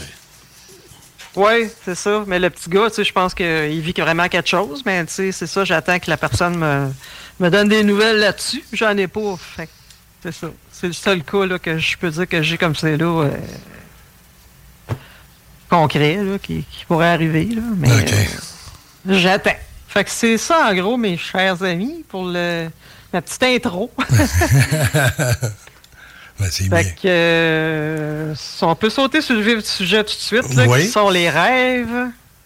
Les rêves. Euh, ouais, les rêves. Ça, ça, fait, ça fait bizarre. tu sais. Il y en a qui vont me dire, ben là, il n'y a rien de paranormal dans un rêve. C'est un rêve, un rêve. Mais c'est pas vrai. Euh, Il y a certains rêves qui sont assez spéciaux. C'est pour ça que je vais vous entretenir un peu là-dessus aujourd'hui. OK. Fait que je sais pas s'il y a des questions là-dessus avant de partir. Mais c'est euh, des rêves euh, comme euh, de la paralysie du sommeil ou euh, ça fait partie de ça? Ben, non, ça va être plus sur euh, de ce que je veux vous parler aujourd'hui. Ça va être plus les rêves lucides. Je vais Ah. vous expliquer c'est quoi. Il y a les rêves prémonitoires, puis il y a les rêves dans, au- les rêves qui se produisent durant une, euh, une anesthésie générale. Oh! Que, euh, Oh! Des petites choses à vous compter là-dessus que personnellement j'ai vécu. là. OK. Fait que euh, c'est ça. Je, je peux commencer, si vous voulez, euh, sur le vif du sujet, là, avec la tymologie du mot rêve. Y en a-tu qui le savent? Non, pas peu. pour moi. Bon, ben, euh, ce, que, ce que je veux dire par là, c'est euh, qu'est-ce que le rêve veut dire, dans le fond? Je sais qu'il ne faut pas oublier non plus que le- la science qui étudie les rêves, ça s'appelle l'onérologie, ben, la pseudo-science, qu'on peut dire. Euh, L'étude des rêves, ce que je fais beaucoup depuis une couple d'années, je j'en parle pas beaucoup, mais je fais souvent des recherches là-dessus. Les gens me comptent leurs rêves, j'essaie d'analyser ça. Fait que le mot rêve, dans le fond, s'est apparu en 1674 chez Malabranche dans la dans de la recherche de la vérité comme des verbales dérivés de rêver un. Je sais pas pourquoi. Le, le verbe rêver, anciennement orthographié resver, R-E-S-V-E-R, vers 1130 ou rêver en 1240, signifiait radoter, divaguer. Bon, un rêve, on sait que c'est c'est jamais. euh, Ouais, c'est- pas la vérité ou. euh, C'est ça. C'est, euh, mais euh, on va en voir plus loin que ça peut être la vérité des fois. Son origine est discutée. Il, vient, il viendrait de l'ancien français desver, D-E-S-V-E-R, perdre le sens. Hein? Fait que, euh, le rêve est une disposition de l'esprit généralement nocturne, survenant au cours du sommeil, et qui procure à l'individu éveillé des souvenirs nommés, eux aussi, rêves.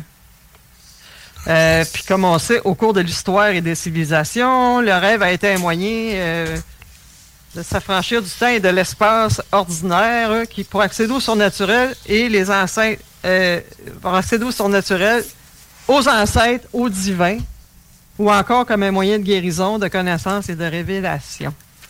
Révélation, on va en parler tantôt. Euh, bon, c'est ça. Le rêve, dans le fond, euh, on, sait, on sait tous, je ne sais pas s'il y en a qui le connaissent, le psychiatre suisse Carl Gustav Jung.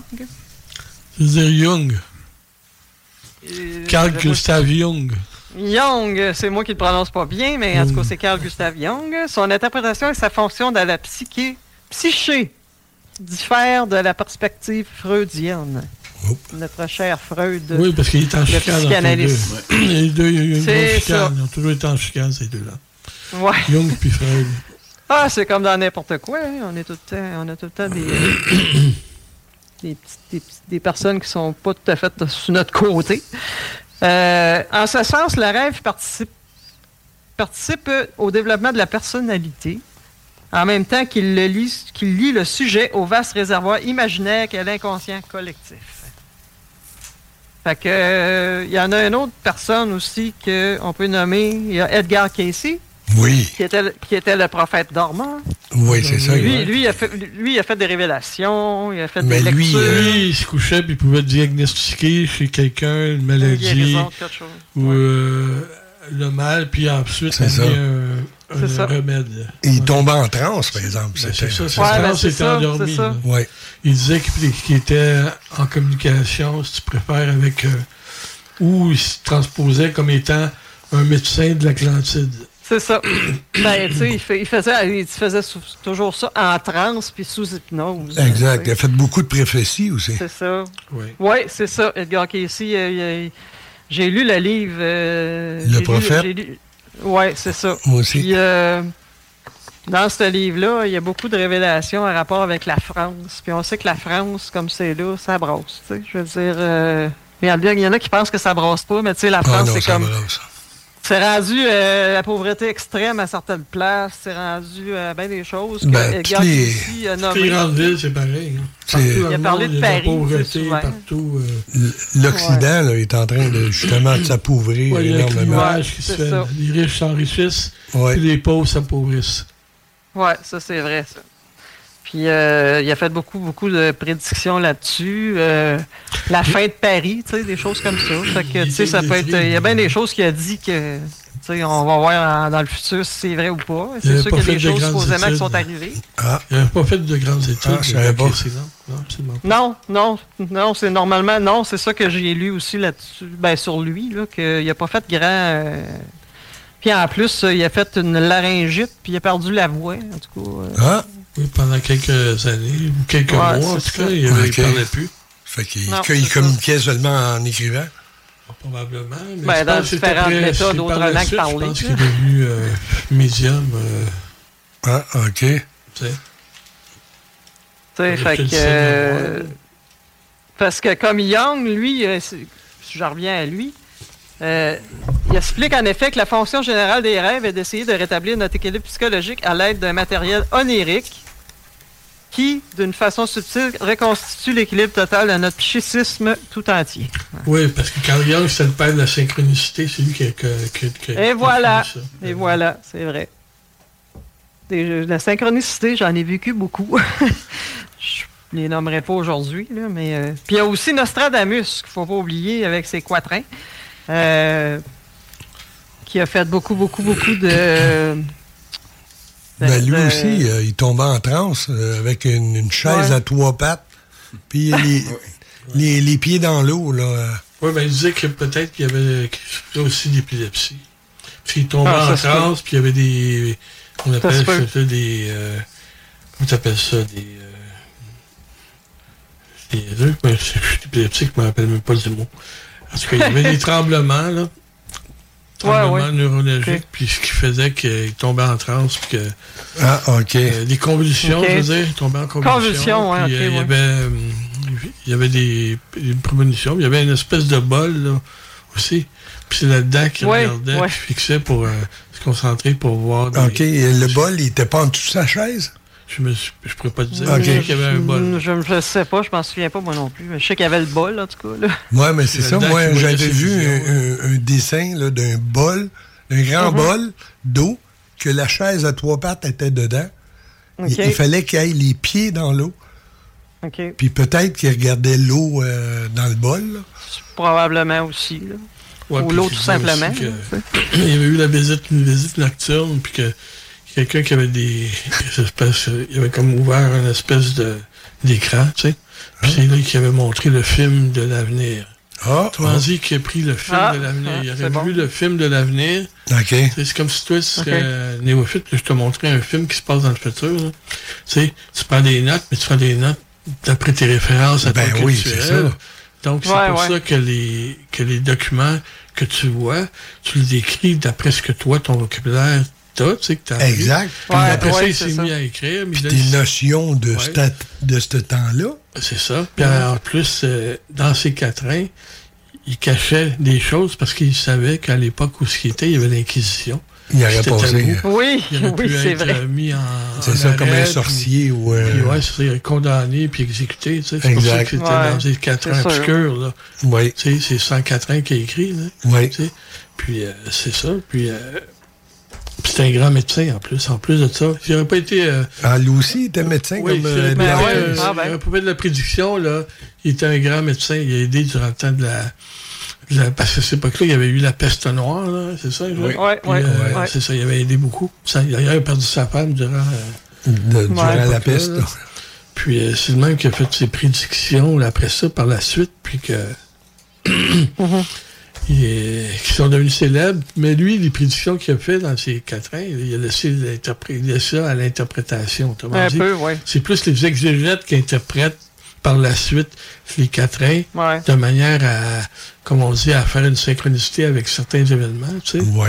Mais c'est pas lui exactement qui a fait ça. Parce que lui, quand il décrit, il décrit, il écrit pas comme, euh, ben, par exemple, la- l'assassinat de John F. Kennedy. Il va pas dire John F. Kennedy s'est fait non. assassiner Non, non. par tu sais.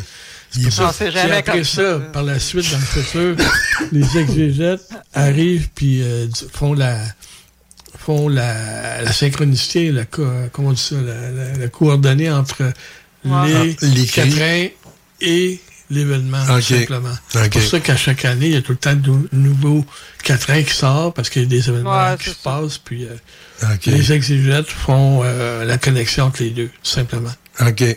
Parce qu'effectivement, tu lis les cadrans, là, des fois, euh, ouf. Oui, parce- c'est. C'est Ouais, c'est- c'est- c'est nébuleux, hein? Parce que C'est ça, on accuse Nostradamus de si des mots, de dire Ah, c'est un charlatan, whatever, mais c'est pas lui. Lui, il a Ouais. juste écrit des quatrains. C'est ça. C'est les exégètes C'est qui interprètent c'est ces événements. C'est ça, c'est l'interprète, là, qui... euh, C'est ça. Ouais, pas sur c'est l'auteur, tu sais, sur les messagers, ceux qui, euh, qui l'interprètent, en fin de compte. C'est Ouais. pas lui, là, tu sais. Exact. C'est que souvent, la critique qui était faite, c'est que les, les, les, les exégètes, justement, c'est qu'ils trouvent toujours la, la prédiction après le fait. Ils disent, ah, Ouais, c'est ça. Ouais. OK. Ben, c'est normal. jamais- C'est normal, après coup. C'est normal Ouais, ben, qu'il trouve ça, ça, ben après oui. le coup.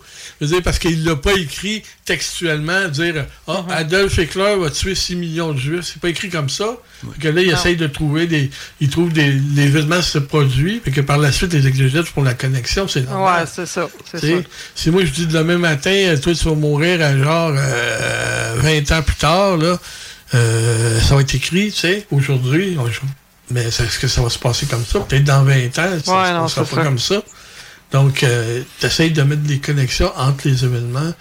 C'est pour ça que Jung parle beaucoup de synchronicité. C'est là-dedans que tu t'aperçois ouais, c'est ça. C'est quand que ça se passe. Là. Tu okay. laisser continuer à Annie, là, c'est pas bon. Oui. Il n'y a pas de problème. C'est intéressant. C'est sûr que moi, j'aurais pas... Euh, j'aurais pas extrapolé sur euh, ces deux personnes-là, mais c'est bon de savoir que de qui qu'on parle quand même. Là, même si on parle de rêve, je veux dire, je voulais faire une petite, une petite euh, parenthèse sur ça. oui. Puis euh, même la synchronicité, euh, ça c'est bon qu'on l'ait nommé parce que je l'avais comme pas euh, je l'avais comme oublié là, que j'en ai vécu une coupe de synchronicité dans ma vie là, fait que oh. ben là j'en viens à ça pour parler des rêves lucides. Il y en a-tu qui savent c'est quoi les rêves lucides? C'est pas un pressentiment déjà vu? Euh, non. Pas, non, rêve lucide, c'est comme tu es entre l'état d'éveil puis sommeil. OK. OK. Puis quand tu, tu rêves, tu vas t'en rappeler. Comprends-tu? Tu vas te rappeler de ton rêve parce que c'est tellement lucide, t'es tellement, ben, oui, tellement là que ça va se produire au moment, au moment, à ce moment-là, comparativement à des rêves qui sont vraiment euh, plus dans le sommeil que tu t'en rappelleras pas dès que tu vas te réveiller. Ah. Mais, ben, les rêves lucides, c'est surtout aussi, là, c'est que tu as le contrôle sur ton rêve. Oui, c'est ça. Tu peux avoir le contrôle. tu sais, un rêve lucide, dans le fond, c'est un rêve dans lequel le rêveur est conscient de ce qu'il est en train de rêver. Cette okay. prise de conscience lui permet d'agir à l'intérieur de son rêve et d'en prendre ainsi le contrôle. Belle façon de dormir pour créer. Ah. Euh, ça approche le fantasme, ça. Ouais. Pas mal. Ben, écoute, c'est le contrôle de ton ben, rêve oui, lucide, là. Oui. Hein? Tu peux faire ce que tu veux. Un rêve mouillé. non, mais c'est parce que, tu sais. Euh, non, mais ça Mettons que tu fantasmes, là. Moi, je fais ça depuis plusieurs années. Je vais te dire quelque chose que je fais depuis plusieurs années, là. tu fantasmes sur qui? Non, non. c'est que je fais des rêves lucides, en fait. OK? Puis que je les contrôle. Tu sais, on appelle ça. En anglais, on appelle ça des. Euh, comment je dire? Euh, euh... Des dreamwalkers. C'est dans ton okay, rêve, okay. tu peux le fonctionner comme dans ton rêve. Hein? Tu peux le contrôler ouais. à, à, un certain niveau. Tu okay. comprends? C'est comme ben, si tu jouais, tu jouais un jeu vidéo, puis tu jouais à la première personne au lieu de la troisième personne. Tu sais, tu ne ah, vois pas, mais tu vois ouais, ce qui se passe devant toi comme si tu serais dans, dans, dans l'action. Tu comprends? Oui. C'est ça que je veux dire. Puis, euh, ben, je fais ça depuis des années, je fais ça. Mais ça existe, les rêves lucides. Puis, euh, qu'est-ce qui est intéressant à, à dire, c'est que le, en Inde, on, on, se réveille le matin, au déjeuner, on se raconte nos rêves. Ah. Oui, c'est une coutume là-bas. Ils se racontent leurs ah, rêves. Ben... Pour, pour s'en rappeler. Ah, c'est bien. Ben, c'est parce que moi, à tous les jours, ben, je rêve à toutes les nuits, là. Puis, euh, moi, c'est ça. Faut que je le, je le raconte faut, faut tout le temps que je raconte mon rêve à quelqu'un, sinon je me sens pas bien. Puis euh, dans les rêves lucides, là, il euh, y a trois possibilités, comme euh, Ricardo en a nommé une. On peut se contenter d'observer passivement le déroulement de notre rêve. On peut influencer le cours de notre rêve ou on peut choisir de se réveiller quand ça marche pas. Tu sais, comme Ricardo y a parlé tantôt, on peut rester là juste à, regarder. Ça, c'en est un des trois points du rêve lucide. OK. Euh, oui, ça m'est arrivé, je pense, avant hier. je me suis réveillé tout de suite, comme dans mon rêve. J'étais en train de rêver, uh -huh. puis il y a une fille qui s'approchait pour m'embrasser, puis je me suis réveillé. ah, non, ben c'est là, arrivé. Là. Ouais, on parlait de fantasmes, tantôt. oui, des fantasmes. Non, non, je veux pas, je veux pas, là. c'est ah, ça, je veux pas, je je pensais à veux pas. Nathalie, était là, regarde, tu dis, ah. Oh. non, mais c'est vrai, je te dis, c'est arrivé.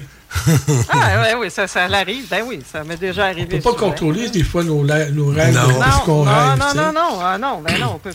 tu sais. Mais je fais jamais de rêves érotiques, moi. C'est d'autres. Tout des rêves bizarres, bizarres, bizarres. Ben, moi, avec, c'est souvent Ouais, bizarre. Ouais, moi aussi, c'est souvent ça.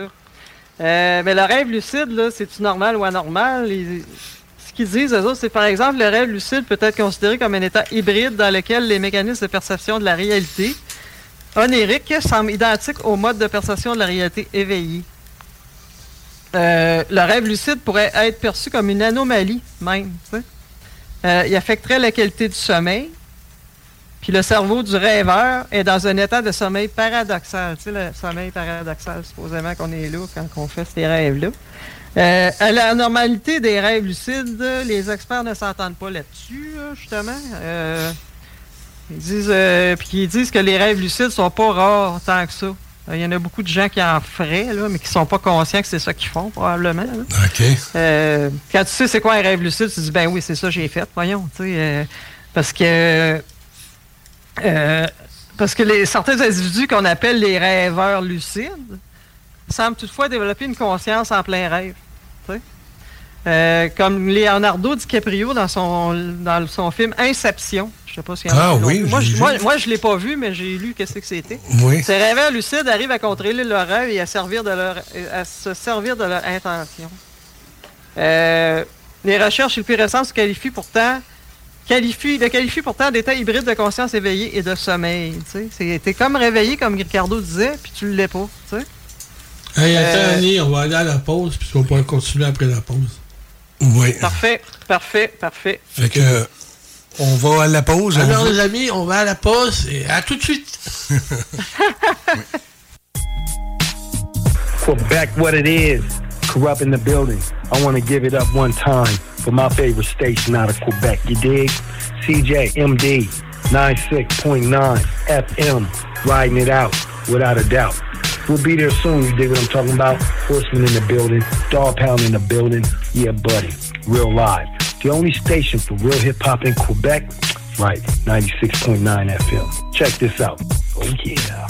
Vous, à l'érablière du lac Beauport. CJMD, le 96.9 à Lévis. Avertissement. Cette émission a pour but de porter l'auditoire à réflexion. C'est pourquoi la direction de la station souhaite vous rappeler que chaque affirmation mérite réflexion. Il ne faut rien prendre comme vérité simplement parce que c'est dit, car tout ceci demeure des théories ou la perception de chacun. Nous vous recommandons de garder un esprit critique et sceptique sur ce que vous entendez ici comme ailleurs. Bonne écoute, bonne réflexion. Bienvenue dans la zone.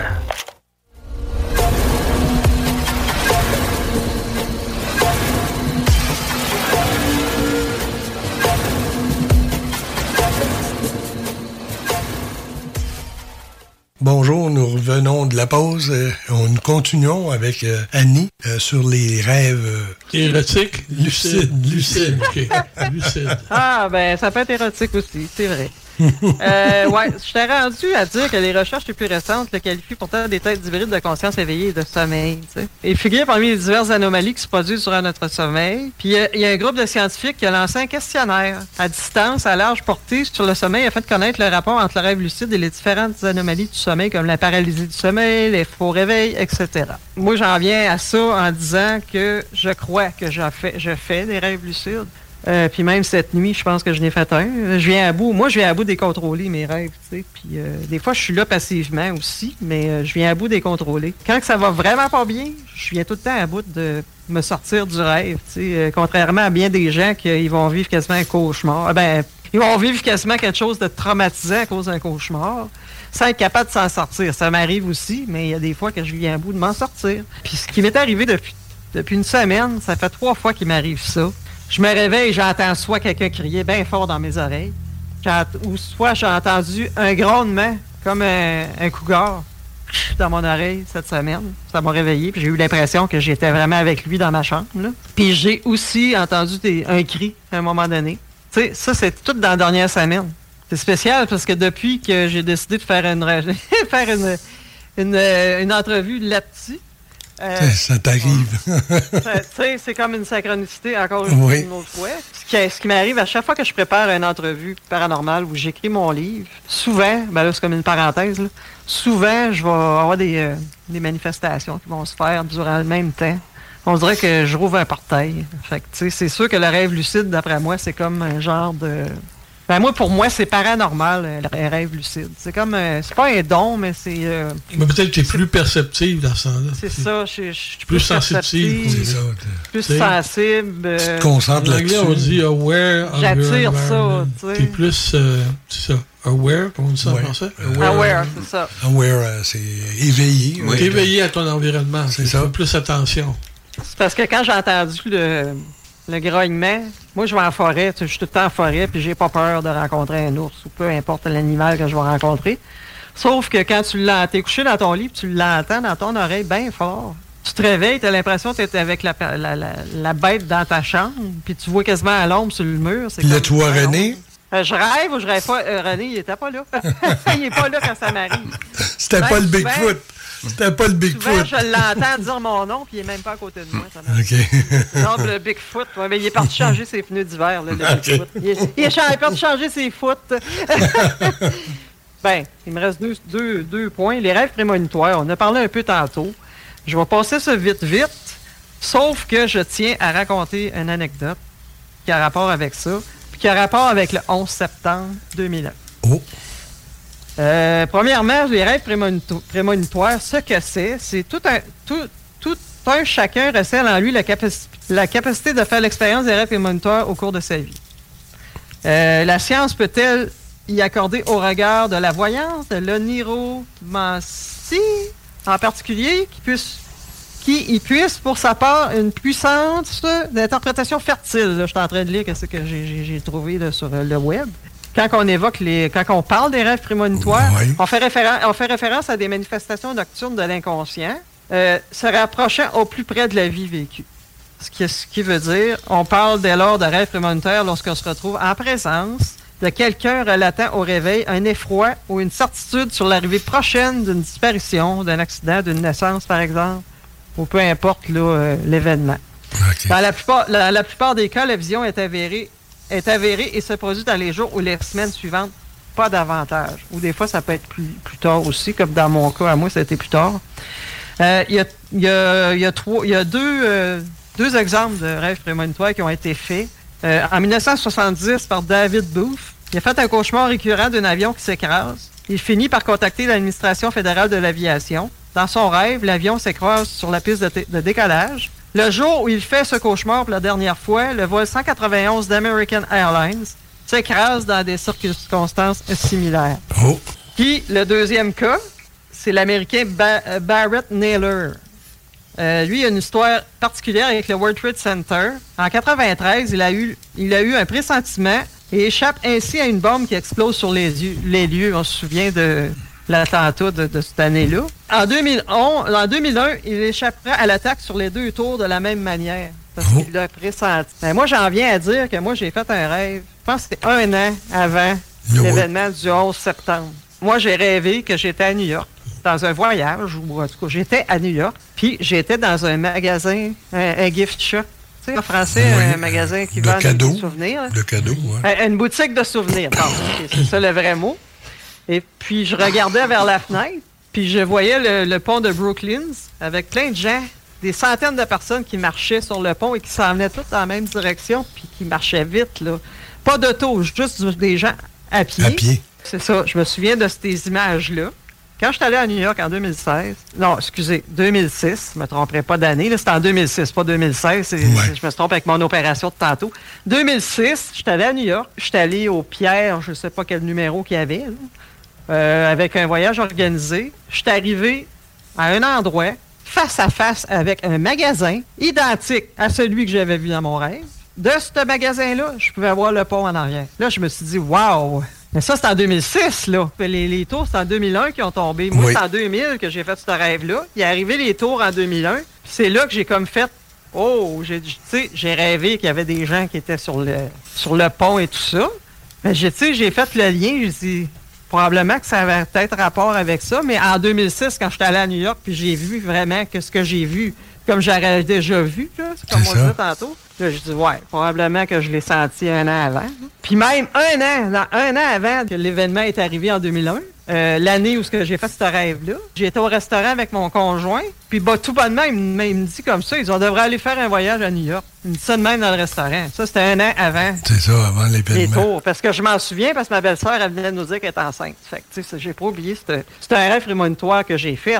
Puis l'autre rêve que j'ai fait, prémonitoire, qui est vraiment arrivé aussi, ça c'est dans ma ville. Ben j'en ai fait deux en fait. Euh, j'ai rêvé que je voyais une explosion pas loin d'où ce que mes parents habitaient. Couple de mois après, ils ont fait sauter le cap, puis ils ont fait une- un chemin. Direct où ce que je- moi j'ai vu l'explosion L'explosion. dans mon rêve. Puis il y a une autre affaire. Il y a une autre, il y a une rue, nous autres, ici, c'est la rue Perrault. Moi, j'appelle ça la rue des riches parce que c'est des, des condos puis des, des appartements super chers que personne ne peut se payer. là.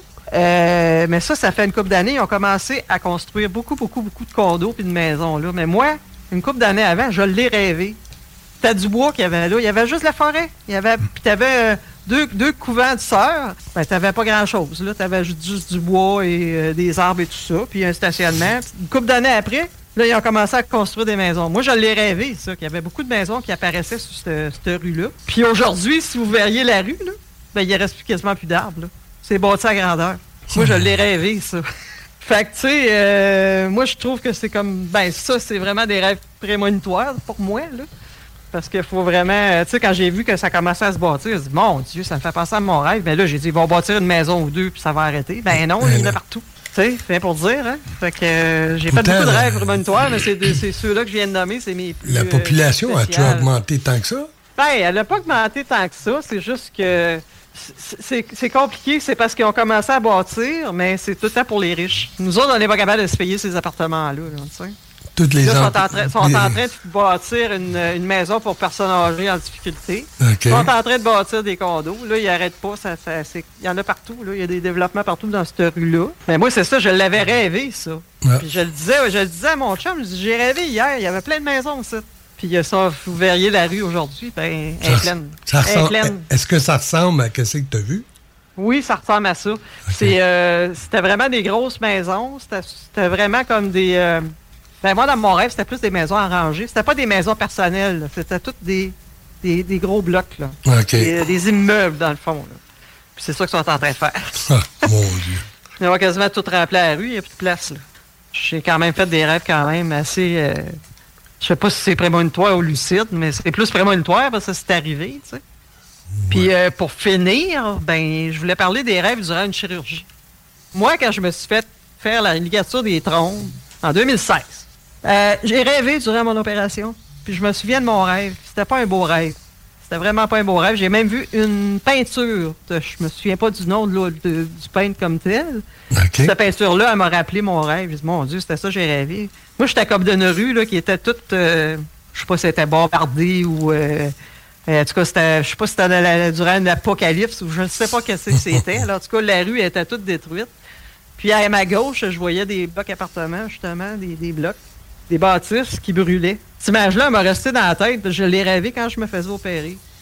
Puis, qu'est-ce qui est bizarre là-dedans, c'est qu'ils disent, eux autres, ils disent, quand notre corps est plongé dans l'anesthésie, comme la recherche que j'ai faite, ils disent que les neuroscientifiques montrent qu'on est capable de rêver lorsque nous sommes anesthésiés. Mais l'anesthésie nous empêche d'en garder le souvenir. Mais ça, c'est pas vrai, là. Moi, je m'en souviens de mon rêve. Je pourrais, je pourrais même, je vais même faire une peinture qui le représente un jour, tu sais. Moi, je l'ai vraiment vécu. Je, l'ai- je me souviens de mon rêve. C'est vraiment durant mon op- opération que j'ai rêvé. Euh, les autres, ils disent l'anesthésie pourrait ressembler davantage au sommeil normal que ce que l'on pensait initialement. La neuroscientifique Ka- Katia Valli de l'Université de Skövde en Suède fait partie du groupe de, chercheurs qui sont interrogés sur ce qui se produit dans le cerveau humain lors d'une anesthésie générale. Si l'on en croit ces spécialistes, nous ferions, serions capables de rêver, même lorsque nous sommes plongés dans cet état. Il y en a d'autres qui disent qu'on ne peut pas rêver. Ça, je l'ai Ben, vois, moi, j'ai vécu deux fois là, une anesthésie en, en un mois. Je me souviens vraiment pas de rien. Non, hein? Non. Je dormais bien.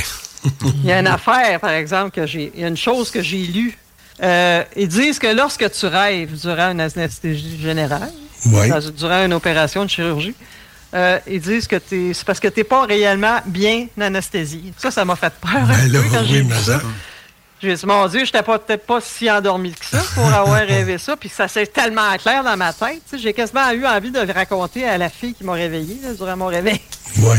Euh, mais je ne l'ai pas raconté. Je dis, elle va me prendre pour une folle. Elle va dire que c'est pas vrai que j'ai rêvé. que j'ai- Parce qu'ils disent aussi que souvent, le, le médecin va, il va te dire des choses pour te, te calmer, te relaxer avant que tu te fasses endormir. Parce que tu, comptes- tu, sors- tu, sors- tu- tu comptes un, deux, t'es plus là. Oh là. mon Dieu, t'es plus, vraiment plus là. Mais moi, là, il n'y a personne qui m'a compté rien avant. C'est la seule affaire que j'ai demandé. J'ai fait une farce à cause de mes bras qui étaient en croix comme ça pour me faire opérer. C'est la seule affaire que j'ai dit avec le médecin, j'ai rien dit d'autre. Fait que euh, y a pas, c'est pas lui qui a influencé mon rêve, là. Comme qu'eux autres, ils disent que c'est souvent comme ça. Les scientifiques, ils disent souvent ça, mais moi, les scientifiques, des fois, je m'ostine avec eux autres parce que c'est comme en paranormal. Il faut toujours euh, donner son point de vue parce que les autres sont pas d'accord tout le temps. là. Puis dans ce temps-ci, disons qu'on ne peut pas se fier trop trop aux scientifiques. Non, justement. Comme qu'ils disent, ils citent euh, l'article scientifique qui a été fait par cette université-là. Ils disent, euh, publié dans la revue British euh, Journal of Anesthesia. Euh, il arrive à la conclusion que lorsque nous sommes sous anesthésie, qui entraîne la perte de sensation, nous ne perdons pas totalement conscience. Comme le rapporte New Scientist euh, le 28 août 2018, euh, il est difficile de comprendre les effets d'une anesthésie sur la conscience car elle a pour conséquence de provoquer l'amnésie, une perte de mémoire. Mais moi, la perte de mémoire, je ne l'ai pas eu. Ce qui conclut ce que je pensais de vous raconter sur les rêves aujourd'hui. Ben, ça a été très intéressant, Annie. On va se reprendre euh, probablement lorsque ton livre sera prêt. Oui. Fait qu'on parle du printemps. Euh, ben, on va essayer. Comme je disais, il reste juste à peaufiner ça pour faire un- quelque chose de beau avec qu'est-ce qu'on qu'est-ce qu'on a, qu'est-ce qu'on a ramassé. Ben, j'ai beaucoup de cas. J'ai eu beaucoup, de- beaucoup, beaucoup de, de gens qui ont collaboré avec moi pour me donner, euh, me, me témoigner ce qu'ils avaient vécu. Fait que- Oh, Jean, il y aurait un commentaire. Oui. Oui. C'est à propos des rêves lucides. Moi, il y a longtemps, Oui. euh, je faisais partie de la Société québécoise de, de psychologie. Puis il y avait une autre euh, organisation sur les rêves lucides. Les gens se rencontraient, puis... Ah, wow, OK. Oui, mais là, ça ne doit plus exister. Là, ça fait des 20 ans de, non, de ça. là. malheureusement. ah, ben ça serait bien d'en entendre parler un petit peu à un moment donné. Là. Euh, Ça, serait, ça serait intéressant ou quand on se rencontrera un jour, si je peux redescendre à Montréal. Ben oui, malheureusement, on a manqué notre coup, là. Ouais, non, c'est ça. Mais euh, j'avais, j'avais quelque chose hier. Là. On, on sait jamais ce que le futur peut nous, euh, nous révéler. Comme, comme les rêves. Fait que merci beaucoup, Annie. Ben, c'est moi qui vous remercie. Fait que bonne journée. Oui, bonne Ben, vous aussi, les gars. bonne Oui, journée. Je vous embrasse. Maintenant, nous allons passer avec euh, le va- ciel du mois. On va arrêter d'être lucide, mais on va parler de, de science. Oui, fait que, d'abord, bon, l'actualité astronomique. Le 14 octobre dernier, on a eu une éclipse partielle de soleil. Oui, au Texas surtout. Oui, mais au Québec, euh, je l'ai vu, j'ai pu la photographier, mais c'était seulement que partiel. là. 17 je pense, au Québec. Mais j'ai quand même réussi à prendre des photos à travers quelques Ah, éclaircies. ouais. là. Moi, j'étais à l'extérieur, j'ai rien vu, absolument pas. Il n'y avait pas de. Ah, mais il y avait une petit- petite partie du soleil, là, qui était vraiment pas grosse. Ensuite, James Webb a découvert des planètes errantes dans la nébuleuse d'Orion. Une planète errante, c'est une planète que elle n'a pas de soleil, elle n'est pas reliée, elle tourne pas autour d'un soleil. C'est que dans la nébuleuse d'Orion, les gaz peuvent se condenser quand même. OK. Puis s'il n'y a pas assez de matière pour faire une étoile, ça peut faire une planète. La quantité de, de matière condensée n'est pas assez grande pour démarrer une... Fait que donc, euh, elle Vu doit qu'elle se tourner. transforme en une planète gazeuse, c'est ça? Oui, gazeuses, mais rocheuses, on ne peut pas les détecter, elles sont trop petites encore.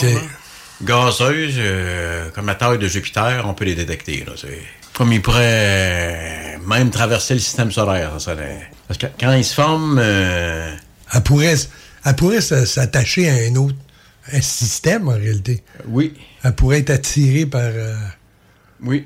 Ah, OK, par les Mais celles de la nébuleuse d'Orion sont très loin. Là. Mais souvent, c'est ça, les, les planètes errantes, soit qu'il n'y a pas assez de matière pour former une étoile, pour que les planètes se mettent en orbite autour, ou soit qu'elle a été éjectée de son système. Parce que les- quand les- un système solaire ou planétaire se forme, il y a surtout un, un effet de bowling, que il y a des planètes qui sont éjectées parce que les orbites sont pas stables, puis sont projetées, puis ils sont, après ça, hier, ils tournent autour de la- du centre de la galaxie quand même, là, mais ils peuvent traverser d'autres systèmes planétaires. Là. Et la probabilité est très faible. Là. C'est genre euh, frapper une autre planète? Ben, frapper une autre planète ou, ou déplacer d'orbite d'une autre planète, puis prendre, prendre son orbite ou... euh, C'est qu'en réalité, c'est la, la matière, c'est tellement euh, diffus que les, les probabilités sont extrêmement OK, il n'y a faibles. pas Ça une pourrait grosse arriver, masse. là. Il n'y a pas une grosse masse. de l'immensité de l'espace, les chances sont très faibles que- qu'elle passe, par exemple, euh, dans le système solaire euh, interne. ça. Ah. Mais pour celle de, de- de James Webb, c'est ça, c'est une nébuleuse, donc il y a des gaz, ils peuvent se condenser, les gaz peuvent former des étoiles, ou s'il n'y a pas assez de matière, ils vont former des planètes. là. Bon, OK. Ensuite, euh, on- la sonde Osiris-Rex a ramené des échantillons de l'astéroïde Bennu, puis on commencé les analyses, ça contient de l'eau et du carbone. Ah, OK. Fait que ça veut dire que les astéroïdes, ils ont des composantes de base euh, Pour la vie. pour la vie. La création de la Fait que quand euh, plusieurs astéroïdes euh, s'accrètent ensemble, ils s'appelle l'accrétion, ça crée une planète tellurique comme la Terre, tous les éléments de base sont déjà là. là. OK. Tu vois, ils ont sorti euh, la nouvelle il y a quelques jours que la Lune, elle serait plus, plus vieille ou plus jeune? Que ça a été, que, avait été en premier lieu euh, datée, là? Euh, c'est- possible, mais c'est ça. là, là. On dit que la Terre s'est formée à 4 milliards et demi d'années, puis quelques centaines de millions d'années d'après, parce que la Terre n'est pas vraiment formée, c'est une protoplanète. Il y a eu une autre protoplanète de la taille de Mars qui aurait frappé la Terre, puis elle aurait fusionné, et puis ça- la matière qui aurait été éjectée aurait formé la Lune. La Lune, OK. Ouais, c'est ça, il disait que 10 millions de plus. Mais c'est ça, pour dater exactement, euh, c'est toujours une certaine incertitude. là. Fait que c'est ça. C'est cet astéroïde-là, dont les composés de base, c'est c'est propice, c'est- les éléments, les briques pour la vie. là. Bon, fait que la nouvelle lune, c'est le 13 novembre, la pleine lune le 27 novembre. C'est bon à, à savoir pour les observations. C'est- Puis pour les loups-garous aussi. C'est bon qu'ils sachent euh, quand est-ce qu'ils vont sortir ou quand est-ce qu'il faut qu'ils s'enferment avant de devenir loups-garous. Oui, c'est ça. Oui, c'est important pour ça, les, les dents qui poussent. euh, Ouais, c'est ça. Oui.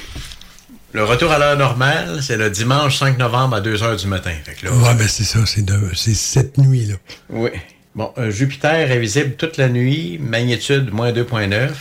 Et puis le 24 et le 25 novembre, c'est là que euh, la Lune est proche, donc ça pourrait faire des confusions. Les gens voient la Lune, puis voient, la- Il voit, il voit Jupiter à voient côté. Jupiter à côté. Et, et puis le, le 3 novembre, c'est la date que euh, Jupiter est la plus proche de la Terre. là, le- Le 3 novembre, c'était hier. Oui. Bon, Vénus est visible vers l'est. Elle s'élève à 3 heures du, et demie du matin, magnitude moins 4.4. Fait que ça, c'est quelque chose à vérifier. Oui, c'est clair, ça. C'était- C'est avant le lever du soleil. Et puis, la Lune va passer à côté le 9 novembre. Fait que ça, c'est important. Quelqu'un va remarquer la Lune, puis il va voir la planète brillante. Souvent, C'est c'est rapporté comme étant un ovni. Un ovni euh, qui est en entour de la, la Lune. Oui. Ouais, souvent on la voit le matin. là. Quand je prenais des marches, là, je voyais, euh, elle était très brillante. Oui. Ici, c'est un peu moins important. Dès que le coucher du soleil, après le coucher du soleil, Saturne est visible au sud-sud-est, magnitude 0.8. Proximité de la Lune, 19 et 20 novembre, mais comme elle n'est pas très brillante, euh, un peu moins attiré, là, mais c'est quand même bon de le signaler quand même. Oui. là. Puis elle se couche vers 11 heures à l'est-sud-ouest. Mars n'est pas visible du tout, elle est de l'autre côté du soleil, fait que il n'y a aucun risque de confusion. Il y a une pluie d'étoiles filantes les nuits du 17 et et 18 novembre, c'est les Léonides. Ils les appellent comme ça parce que ça ils viennent de la constellation du lion. là. OK, Léonide Oui. Lion. Léo, OK. Et puis aussi, il y a toujours les étoiles brillantes, Sirius, Arcturus, Capella, Betelgeuse et Rigel. Là. Quand on vérifie un cas, parce que ces étoiles-là, euh, souvent les gens euh, les voient scintiller, puis ils rapportent ça comme un- J'ai vu un- comme une, boule, une petite boule de lumière proche de l'horizon qui change de couleur. De couleur, ouais. C'est pour ça que ça prend toujours un logiciel d'astronomie pour... euh, quand la personne rapporte quelque chose, il faut demander dans quelle direction qu'elle le voit. Mais il y a des, tellement d'applications maintenant pour les, les cellulaires. Euh, Sky Map, Sky View, tu as juste à l'in- l'installer sur ton cellulaire puis pointer la direction, puis ça, ça te donne vraiment. euh, ça donne vraiment c'est Jupiter, Saturne, euh, ça te donne les, les étoiles. euh. Oui, mais c'est sûr, mais les gens, souvent, ils pensent pas. là. Non, c'est ça. En tout cas, moi, si c'est pas métallique, puis c'est pas écrit Made in Space dessus, là. Ça m'intéresse pas. Bon, fait que c'est ça, oui. Ah, OK. Merci beaucoup, Jean. Y avait-tu d'autres choses? Non, il n'y a pas parler? d'autre chose. OK. T'a- T'avais-tu suivi le, le- la, la NASA a fait un. euh, Oui, c'est que la NASA aussi, euh, ils ont un projet de recherche pour étudier, bon, OVNI, UAP, phénomène aérien expliqué, qui pense, avec un moyen d'intelligence artificielle, repasser toutes les images euh, recueillies pour voir s'il n'y a pas des, des anomalies. là.